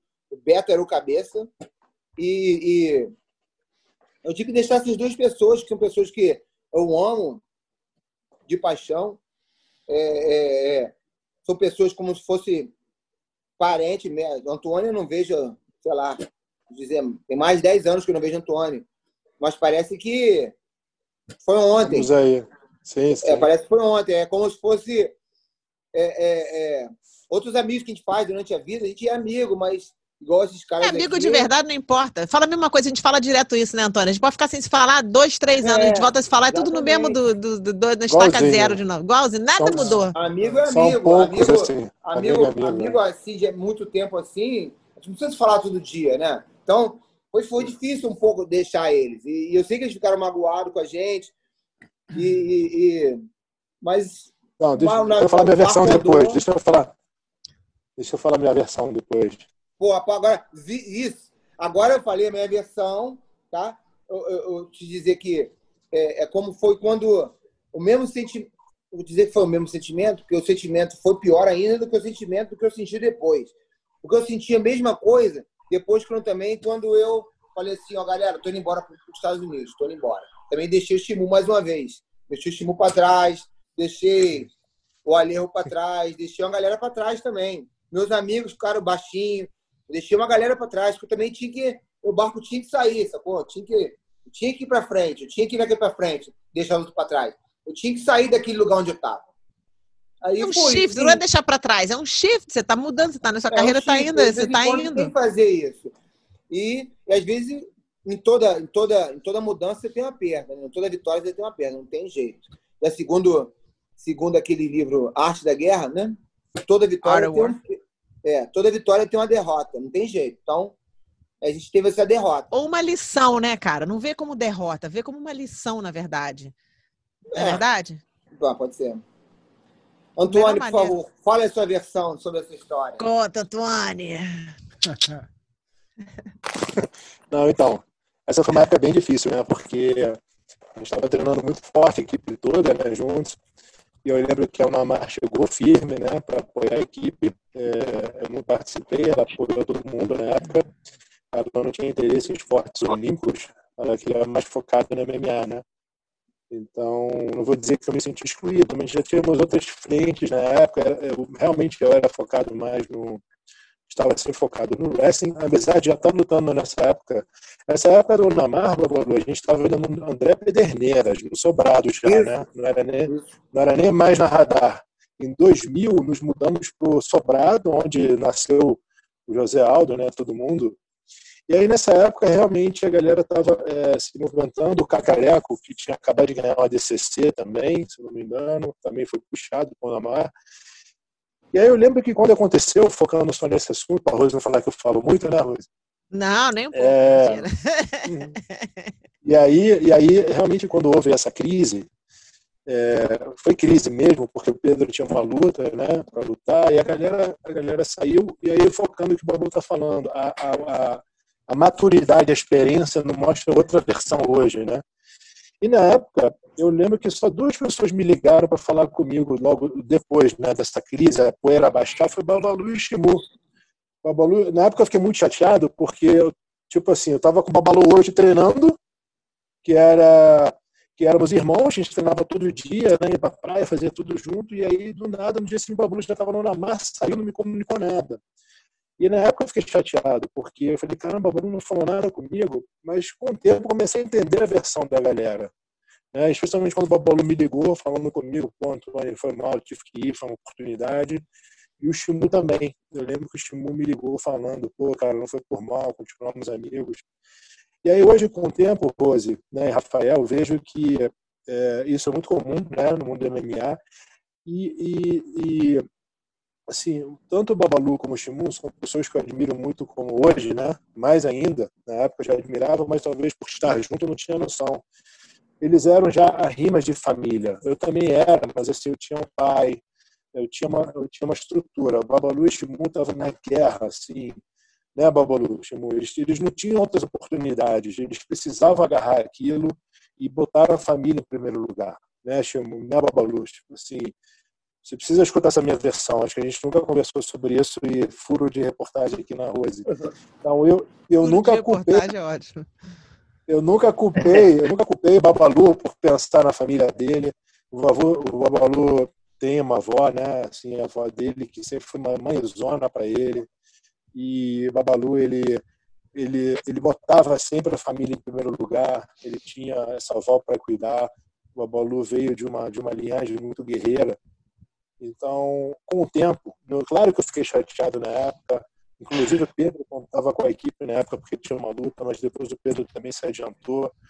É, e e a galera precisou focar na família. Hoje, hoje eu entendi já há muito tempo. E em 2007, tá, Bobo? Acho que você não sabe disso. Havia aquela rixa ainda assim, né? Beto bolado com o Gordo. E aí, caraca, o Gordo era treinador do Babalu. Beto acho que estava um pouco chateado, né? Porque tinha virado o Gordo ao invés dele na época. Vocês eram muitos amigos. E, e em 2007, nós perdemos o voo, voltando do IFL para passar o Réveillon no Rio de Janeiro e ficamos juntos lá em Washington. Eu, Beto Gordo, é, Pé de Chumbo, é, André Pederneiras e o irmão do Léo Santos, que é o. Wagner, Wagner, Wagner, Wagner Fabiano. Isso, Wagner e Fabiano. E aí ficamos juntos um dia inteiro em Washington, a gente alugou um carro para dar um rolê e, eu, e os mais entrosados foi Beto e Gordo, que se deram muito bem ali. O Babalu conhece, o Estimul também, o Beto. O Beto quer fazer uma viagem, vamos dar um rolê na cidade, a gente teve que ficar aqui. E aí, nessa época, o, o Beto passou a admirar o Gordo também, aí viu que o, Beto, o Babalu tinha ido por umas boas mãos. O Beto, de alguma forma, ficava preocupado com o Babalu também, se realmente teria um direcionamento de carreira bom. E aí, desde então, acho que todo mundo começou a se acertar. E aí, o Marco também depois acertou ser corner do, do Cacareco naquele ADCC na Califórnia, que o Cacareco lutou com o Roger, né? E aí, o, o Marco já se aproximou do, do Cacareco. Aí, acabou que eu meio que intermediei. Falei, ah, deixa disso. Acabou que não se entendeu. E aí, assim, hoje, eu nunca culpei ninguém. Hoje eu vi que eles deram prioridade às suas carreiras, né? e acertaram, né? Todo mundo. Pô, na, ver, na, verdade, na verdade, falando aí também, falando o seguinte, a gente vive, a gente vive disso, a gente vive da luta. Todo mundo, é, tipo assim, ninguém foi playboy.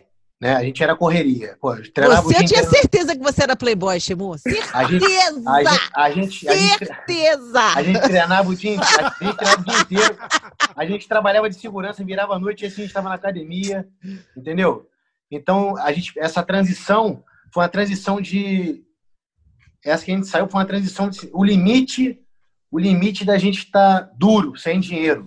Então, é, coligou o patrocínio com luta e aconteceu o que aconteceu, o que a gente aconteceu, a gente está aí todo mundo bem hoje, porra, falo com, porra, amo o Marco Ruas, é meu mestre, um cara que me deu disciplina pra caralho.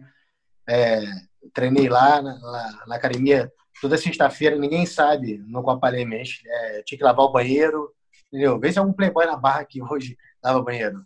Onde é que você banheiro. mora, Chimu, agora? Tô na barra. Fazer o quê? Então, olha só, então, mas eu não tô cuspindo no prato que eu comi, não. Não. A, evo... Ei, a, evolução, a evolução é tudo. A evolução é tudo.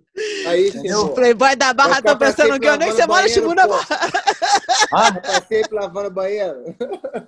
Porra. Então, tipo assim, a gente, foi, a gente, a gente entendeu? Não, não tem, hoje em dia eu não, eu não vejo isso assim, ficar falando mais de que aconteceu. Aconteceu, aconteceu, fez parte da vida. Mas eu não é, sabia dessa, dessa parada, por isso que eu perguntei, tá vendo? Para, um cresci, para o crescimento de todos, entendeu? E até mesmo é, um ficando longe do outro e se reencontrando, a, a coisa só vem a somar, entendeu? Um aprendeu uma coisa ali, outro aprendeu uma coisa, outro ficou, ficou aqui Exato. tem outra coisa para mostrar e a gente a gente tá aí, cara. Porra, eu é, fiquei lutando de 99 até 2015 MMA.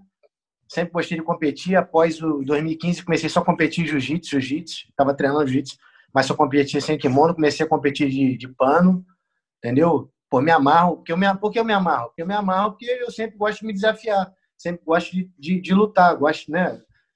um, ter um objetivo. O objetivo é ganhar, treinar, lutar. Eu, a gente vive de luta, a gente gosta, eu gosto de luta, entendeu?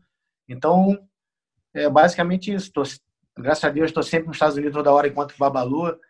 Pô, é... A gente, pô, no Pan-Americano aí, porra, quase que, que a gente bate na mesma categoria. É, Babalu não foi, mas agora quando ele for lutar, ele vai na de cima, eu vou na de baixo. e amizade, pô, é isso. Entendeu? Ele agora e... só vai ficar de coach agora, ele é só coach das é. crianças agora. Agora, agora acabou não. agora não dá nem pra.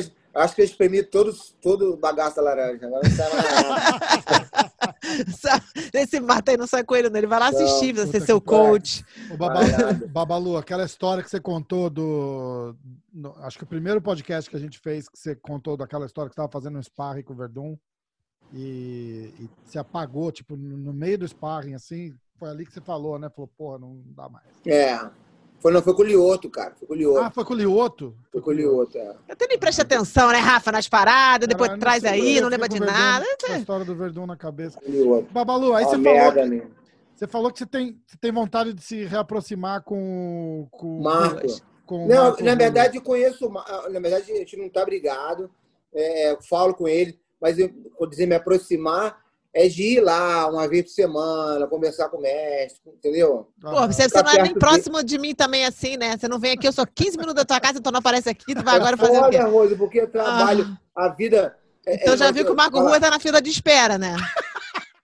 Porque eu tô esperando aqui uma visita, também não recebo nada de nada. tá bom, Rose. Eu vou, vou pra aí pra você fazer uma comida pra, pra mim. Eu tô, eu tô sendo realmente um mau vizinho, desculpa. Malvizinho. Vou levar as crianças. E você sabe que eu fui lá na academia do Evaldo outro dia? Ele falou: Ah, o Babalu aparece aqui, meu filho treina lá, os filhos dele vem aqui. Eu, ah, é? Cinco minutos da minha casa, esse puto nem vem aqui pra me visitar, nem fala oi. Aí a gente é fez verdade, uma festa de aniversário da minha filha na praia, pra você ver como é que o Babalu Amanhã é cagão. Amanhã eu vou pra praia ele nadar. Você vai me encontrar? Em Vou. Aonde é? Qual que você vai? Qual que você vai? Em Belmont, em Belmont Shore. Ah, eu vou. Aquela praia é minha, né? Você não viu uma placa com meu nome lá quando você chega lá, não? Tá Península da Rose. Você nunca viu aquilo lá? Ah, você acorda, né, amigo? Minha casa é na 65, bem ali na esquina, uma branca que está sendo construída. É lá e pode estacionar na garagem que é de casa. Olha só. Olha só. É, eu, esse ele tem uma sorte. Cara, juro por Deus, eu nunca vi ninguém nascer com uma bunda tão virada pra lua que nem o Babalu. A gente estava na, na festinha, a gente fez uma festinha de aniversário da minha filha aqui na praia, aqui na frente, né? Daqui a pouco ele chega perto de meu pai lá na festinha, todo mundo, a família toda, coisa de criança, não sei o quê, maior calor, todo mundo aqui na praia. Aí ele, aí, ele chega pra mim, vem cá, não tem uma cervejinha nessa festa, não? Eu falei, não, cara, que cervejinha, meu pai aqui, maior bandeira, maior sujeira. Se eu botar uma cerveja na festa da filha minha, eu sou expulsa da família, né? Eu, que isso, cara? Ele fala um negócio desse alto na frente do meu pai, tá maluco? Ele tá, não sei o quê. Aí tá saindo um cara da praia, juro por Deus, cara. O cara tá saindo da praia e ele fala assim: ah, cara, a gente só, a gente veio aqui passar o dia aqui na praia, a gente tá pegando um voo, tem uma caixa que é a caixa lotada de cerveja gelada na mão dele. tá brincando, cara. Hoje me chama pra festa na praia. Morango, abacaxi. Suco de melancia. mel de abelha. Grace Diet. Ah, fala sério. Tudo só comida natureba. Não tinha churrasco, não tinha cerveja, não tinha Porra, Churrasco. Eu vou na casa dele, ele tá sempre lá fazendo uma cremação de algum animal, coitado. Lá, cremando um animal lá pra ele comer lá. Churrasco, cerveja e pagode, né, Babalu? Nada. Tem como errar. Não, não, tem como pode. Errar. O mestre Rorion tá na festa, não pode. Fiz Porra, um pod... é bandeira, uma fiz sujeira um, dessa. Fiz um podcast com o mestre Rorion, ele, ele dando uma aula de dieta, de comida. Eu nunca na vida comi arroz com feijão e, e uma que mistura. Tristeza. E, e nunca comi sobremesa. Eu falei, eu também não, mestre. Meu pai é caretese, meu pai não toma nem vinho, nunca fumou um bagulho na vida dele, nada. Compensação, Compensação, coroa tá parecendo que tá com uns 20 anos, moleque. Parece mesmo. Né? Parece que botaram Devo, tem, até, tem até a foto deles. Eu vou botar, olha, me lembra que nesse exato momento para adicionar a foto do gorducho aí com meu pai. Entendi, cara, coroa, coroa tá muito, coroa tá muito no sul. Porra, coroa, porra, coroa mesmo. Quantos anos, Rose? 70 ah, e pouco. Sei lá, cara. Eu tenho é, 45, é... ele é 20 anos mais velho que eu, 20 e pouquinhos. Não, coroa é foda, coroa tá sinistra. Coroa tá no tá... Animal, né? É. Ele usa a mesma roupa que ele usava quando ele estava no high school, na, no, no, supletivo. Ele usa até hoje a mesma cara, coisa. Cara... Caraca, para ter essa blusa é 60 anos.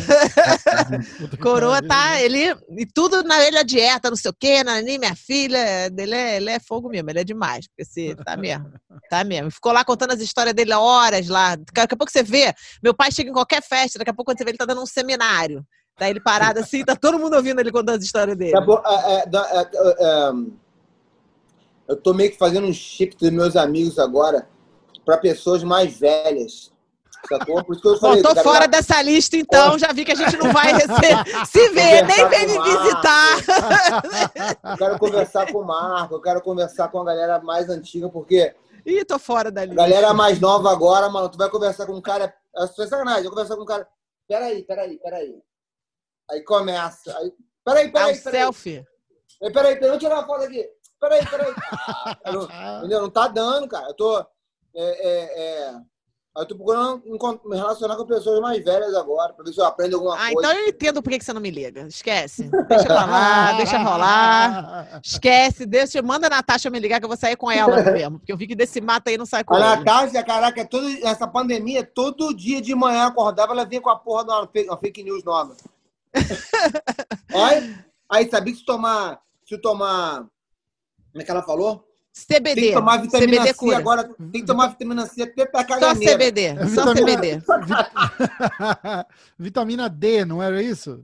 Que os é D, vitamina C, toma isso, toma aquilo. Porra, de vitamina... Aí assim, não, aqui em casa foi a mesma coisa. Ó, tem que tomar vitamina D de, sei lá, de 50 mil, sei lá das quantas. Não, vai ouvindo, demais, vai cara. ouvindo. Aí a minha mulher tá tomando uma por dia faz dois meses. Aí meu pai viu, meu pai é médico, falou assim: você tá tomando isso aqui para quê? Ela falou: não, porque falaram que era bom e não sei o quê. Ele falou assim: mas essa, nessa quantidade, é tipo, é uma por mês que você toma. você toma uma, daqui um mês você toma outra, daqui um mês você toma outra. Ela falou, eu tô tomando uma por dia. Eu falei, não, você para, porque aí agora começa, vai dar é, falha renal, e pedra no rim e o caralho, que não funciona assim, né? Tudo... Eu tenho três, três letrinhas. C, B, D. Só isso, cura tudo. Maria você toma aquela porcaria, tá com a criança, tá começando a ficar gripada. Eu falo agora, já toma logo, toma logo. Quanto? Dá logo um gole aí.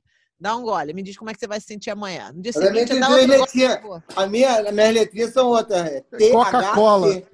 THC. Aí você sabia que o THC é uma resina, não é um óleo? O THC mesmo é uma resina, Você cara. É desse aí que eu gosto. É, não tem problema não. Eu também gosto desse também, pode escrever. Eu acho engraçado, o Babalu parece ser caretão pra caralho pra essas coisas aí. Eu, eu, é, é, legal isso. Ah, ele é careta igual a Olha mim. a cara da Ele é careta igual a mim. Puta que... A gente mora na Califórnia, não, cara. O que, que é isso? Isso aqui é normal. Mas é verdade, THC é tão bom quanto e também faz bem à saúde, tá? Me deixa uma pessoa muito mais calma, mais centrada. Olha eu sentado aqui conversando com vocês. Aí, é, não vai nice. As, as, as minhas, as minhas horas. letrinhas se juntam tudo e escreve Coca-Cola. Ai, pode, né? cara, fala sério. Mas se mata, Rafa, se mata depois dessa. Mas agora, o Shimu tá vindo pra Califórnia já já, né? Pode falar? Não pode falar? Pode falar? Não, claro que não. Ah, falou, ah, tá. Né? Então... Passear só, né? Vou passear, vou turismo. Tô esperando, abrir, tô esperando abrir a Disney perto da casa do Babalu aí. Turistar. A, a Disney já é na casa dele. Então é o seguinte, a Disney é do lado da casa dele. Ele mora na mesma cidade que a Disney, é na Rai. É, o negócio é o seguinte, quando você vê aí, eu vou te levar na lojinha para você ver o CBD e o THC e você explorar tudo novo. Antônio também, tá na hora de todo mundo começar a resolver essas paradas com dor, acabou tudo. Pro atleta é a melhor coisa que tem, cara. Você não precisa de mais nada. Sabe que uma amiga minha machucou o pescoço? eu falo isso pro Antônio desde que ele tem 20 anos, ele não entendeu isso ainda.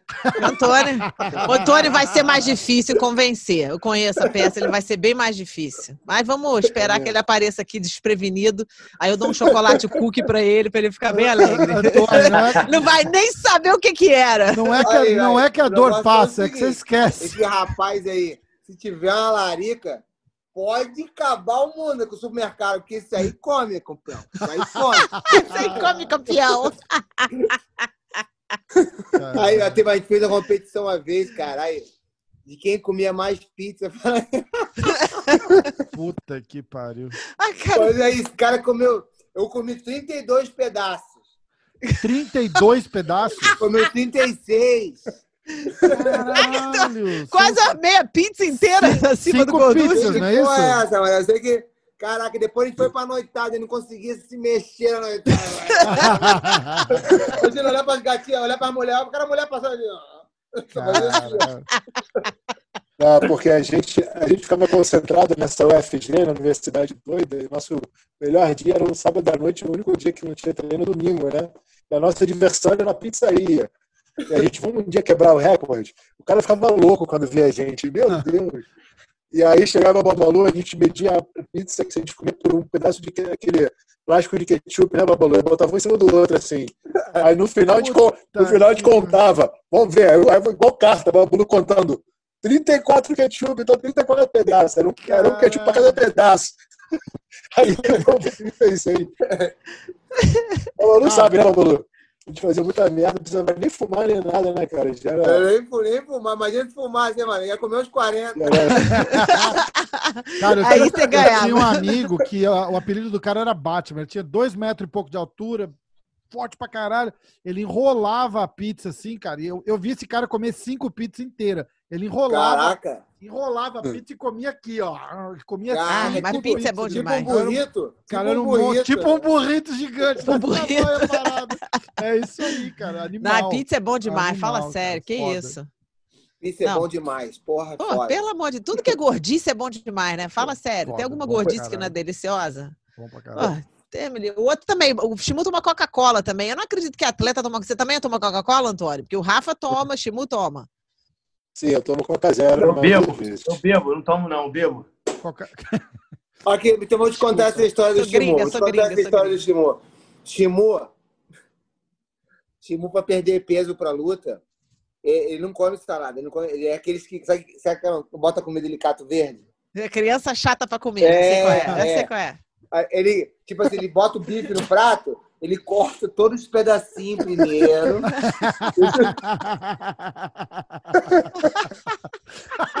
Aí deixa separadinho lá. Não come salada, não come salada. Você vê, nem me viu. Aí, Timur, cara, tu tem que emagrecer, cara. Tem que comer. Tem que comer menos, tá bom. Vou comer só um pouquinho de arroz e feijão com carne. Ele não, vai, ele não, vou- ele não mudava pra salada. Vou comer um pratão de salada, vou comer legumes. Não, vou comer só um pouquinho. Ah, hambúrguer? Vou comer um hambúrguer, como meio. Um hambúrguer. Ah, É, tá aquela certo. Aquela parada que tinha nos Estados Unidos antigamente, o que fechou, quando eu entrava ali, minha cara era desânimo, o suplantation. No- Ah, eu adoro Supplantation. conhece. No, no, no Supplantation, Rose. Adoro Porra, a ali. prefeita de lá. Me- A Rose que me levou lá a primeira vez, Timur. Foi a Rose que me levou Porra. lá. Você Que tá que é entendendo? Aquilo ali é meu lugar. Supplantation é um restaurante tipo all you can eat, você entra, tem tudo que é tipo de salada, assim, possíveis. Eu Ah. fico, olha, eu fico lá que nem um pinto no lixo, você não tá entendendo? Caralho. Aí, assim, Que o todos os tipos de... Um pinto no lixo, de felicidade. Se não tem essas paradas da onde você veio, não. De onde você veio? Eu? De onde você nasceu, Rafa? É. Pô, de São Paulo. Por isso que você não entende o que a gente tá falando. Que nem um pinto no lixo. Os cariocas todos sabem o que é pinto no lixo, não sabe? Aí, tá vendo? Essa coisa Porra. carioca não entende. Não tem Carioca, paulista- São Paulo, não? Pinto no lixo? Não, não. Porque sabe por quê? Paulista não se diverte que nem pinto no lixo nunca. Como é que quando é que o paulista tá que nem pinto no lixo? Nunca. Então ele não sabe essa expressão. Agora no Rio a gente vai pra praia no sábado que nem pinto no lixo. A gente vai comer uma açaí na da praia que nem pinto no lixo. A gente vai aqui. É, o paulista vai pro shopping, pô, igual o pinto no lixo. Agora você entendeu, Rafa? Quando você vai pro shopping, é você fica que nem um entendi. pinto no lixo. É mais ou menos isso. Cara, essa parada de restaurante tem uma história lá em São Paulo. Os caras chegaram, tinha o time de rugby da USP. Sei lá, 20 caras, o menorzinho devia ter 1,90, né? E Nossa. aí eles, eles mandaram fazer uma camiseta escrito Primeiro Encontro Brasileiro dos Comedores de Picanha. Caralho. E foram, cara, em 20 para uma churrascaria. E aí os caras chegavam, linguiça? Todos os vídeos, não. Que Ah, hein? Alcatra? Não. Chegava com a picanha, você traz mais. E aí fizeram isso umas três vezes e mandaram eles embora da churrascaria. Aqui não, mané. Ah, não, não tinha picanha suficiente pra aturar. Foda, Se fosse né, uma cara? festa que nem essa daí das duas, dos dois da pizza aí, beleza. Da picanha, esquece. Esquece. Qual uma música que você canta assim no chuveiro, que é aquela música que você canta feliz da vida, assim, de cantar? Já te perguntei isso. Rosa, que, né, que porra de entrevista é essa, Rosa? Ah, que entrevista? Quem falou que é uma entrevista? Essa, Caralho, tá parecendo revista de fofoca. Raul Gil, Raul Gil. Raul Gil, pô. Devia te perguntar que porra de mulher que tu pensa pra tu tocar uma. Que porra de música. Então vai, você é casado, né, o Pateta? Por isso que eu não vou te perguntar essa. Não punheta? Eu falei que eu sou punheteiro na outra, outra coisa. Você falou? Outro... O cara falou mesmo! Tem um comentário lá, o cara falou que morreu. É a única hora que tu pode comer outra mulher na punheta, caralho. É isso que você tá fazendo, seu gorducho? Cala a boca, Rose. Cara, Porra, fala a Rose merda. perguntou, a Rose perguntou pro Babalu, o que, que você faz todo dia? Ele falou, ah, eu toco uma. Uma coisa que você e, a tem maior, que não pode... e a maior mentira, ele falou, ah, dizer que eu Que eu toco, toco uma uma. todo dia. uma mentira que você... A última mentira que você contou, ele... que eu Ai, toco uma cara. todo dia. Puta que Cara, Ah, cara, vai, responde a minha música aí, porque isso aí se diz muito da personalidade da pessoa. É isso que eu consigo entender, entendeu? Puta que pariu. Ah, não precisa falar qual que você canta, porque você não deve nem cantar no chuveiro, né? Exatamente, você é. Porra, canta outra Ah, coisa. insuportável, cara. O Babalu dorme 8 horas da noite, ele é todo chato, muito chato. Da- Você liga pra casa dele 9 horas da noite, ele já tá embarcando. 10, então esquece. Não é comando da madrugada, né, Shimu? Fala sério, né, Rafa? Comando da madrugada é outra galera. Eu chego, em casa, da manhã. eu chego em casa 10 horas da noite, eu ligo pro Shimu, ele tá, ele tá eu faço, falo com ele, ele fala normal. Normal, Ele tá é duas horas da manhã ele tá lá. na É frente, exatamente. Exatamente. Caralho. Ah, é verdade, caralho. É. E o Antônio é o cara mais Aliás, difícil de achar na face da comando terra. madrugada é meio furado também, né, Rose? Hã? Esse pessoal, Tô aqui, da, da- esse pessoal da Califórnia fala, ah, o comando da madrugada. É madrugada pra gente, é 9 horas da noite lá na Califórnia. Nem fudendo, porque eu ligo pra você até quando for 3 horas da manhã aqui, 4 horas da manhã. Mas aí já Não é é? 7, Eu eu já tô acordado. uma, eu já tô acordado no dia seguinte. É verdade, é verdade. Não, não, você tá indo normalmente, você tá no comando da madrugada sério aí. Mas é verdade, o Shimu é comando da madrugada. A galera do comando da madrugada é um pessoal com uma inteligência diferente, acima assim do normal, entendeu? Deixa, deixa eu tirar uma dúvida. O Rafael fica em São Paulo? Rafael, é Não, eu tô em Nova Paulo? York. Ah, em Nova York. Nova York. Esse, um estúdio desse não montaria um estúdio desse em São Paulo. Você é cara de Nova York, olha ele como é que ele tá. Com a GoPro dele, todo bonitinho. Ah, todo cara de. Nova York, né? Nova Yorkino 100%. Cara de Nova Mas, York, né? ótimo. A luz do estúdio 54 ali, tudo lá tocando lá. É. Qual, a- a- qual uma luta mas- que você qual uma luta que você gostaria de fazer de novo se você tivesse a oportunidade de fazer? Esse cara eu gostaria de lutar de novo, ou esse cara eu gostaria de lutar e não lutei. Tem algum aí? Shimo, come você primeiro, que eu já sei até quem é. eu? Shimo, sim, Gustavo Shimo. Porra. Qual luta que eu. Eu vou deixar, vou passar para o Antônio, porque eu já sei qual é a É, resposta do vai. Antônio, melhor. Enquanto isso, você pensa. Antônio, qual a luta que você gostaria de fazer se você tivesse a oportunidade de uma pessoa que você gostaria de lutar de novo? É, eu tenho duas, né? No wrestling seria o Daniel Cormier, que acho que a gente se cruzou numa época assim que o wrestling estava começando a evoluir no Brasil, que eu disputei com ele o final dos Jogos Pan, Santo Domingo, e depois disputei o pré-olímpico em no Madison Square Garden, Que em massa. 2003. E, e, e uma final que eu faria muito, que me arrependo, porque eu lutei com o braço rompido, né? Tinha acabado de operar o bíceps, Roy Nelson, na final do International Fight League, que eu disputei o cinturão com ele. E aí também foi. Essa foi uma luta, Rose, que eu não queria, que eu voltaria ao tempo, não aceitaria, porque era, uma, era um período muito importante. Disputa do cinturão do International Fight League, tinha feito cinco lutas no mesmo ano, junto com o pré-olímpico de, de wrestling, né? Foi um ano muito desgastante.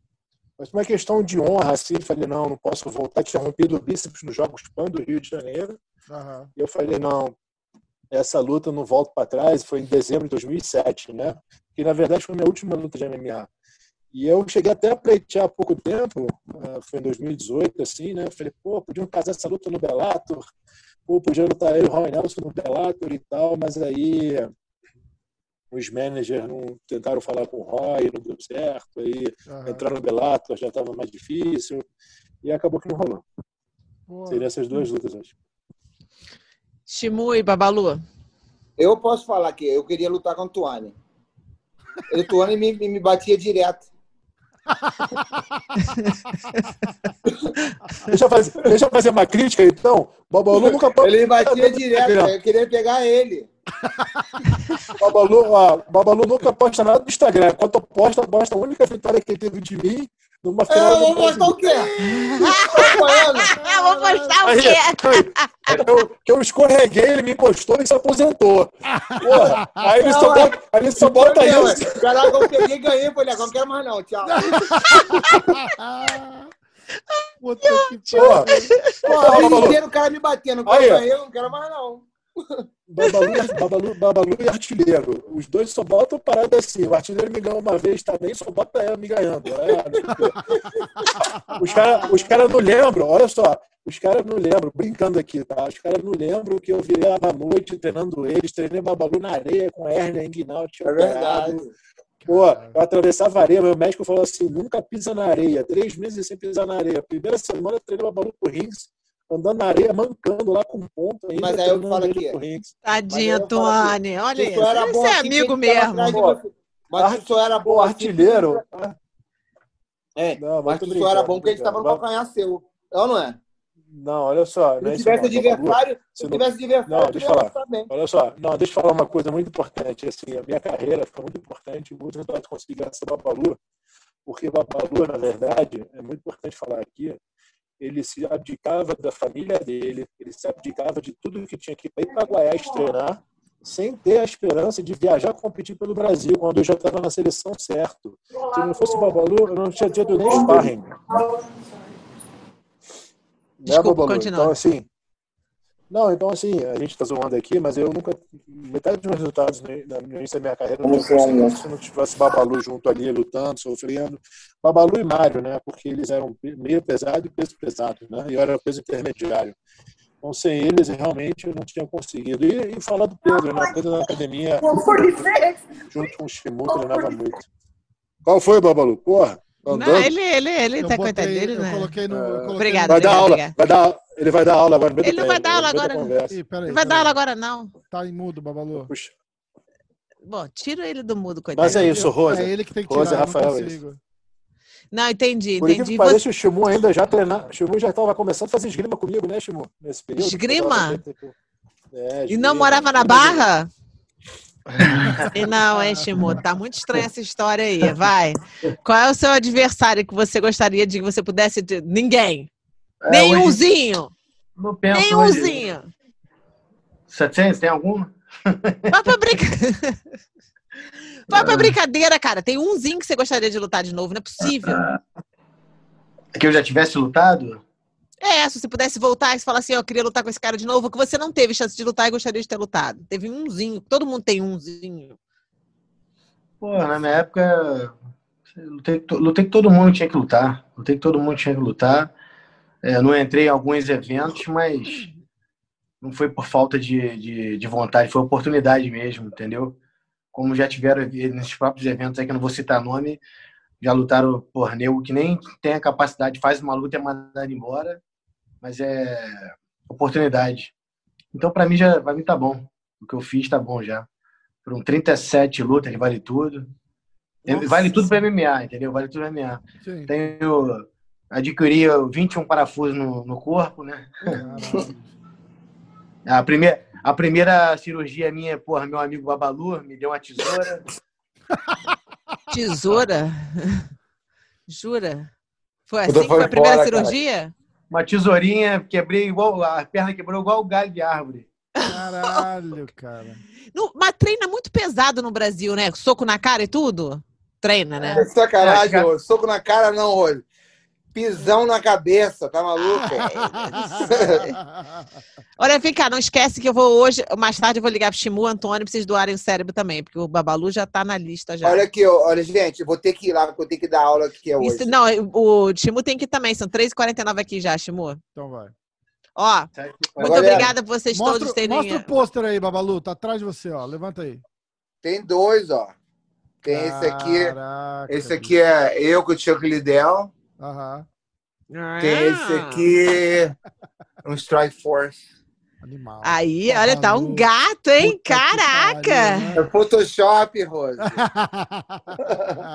Ó, um beijo, obrigada, adorei bater um papo com vocês tchau, três. Tony. Você também. Rafa. Valeu, Babalu. Valeu, Rafael. Obrigado. Valeu, Obrigado, Rafael. prazer aí, show. Valeu, Rosinha. Babalu, valeu, tamo peixe. em casa. Ah, meus amores! valeu, irmãozão. Obrigado, valeu.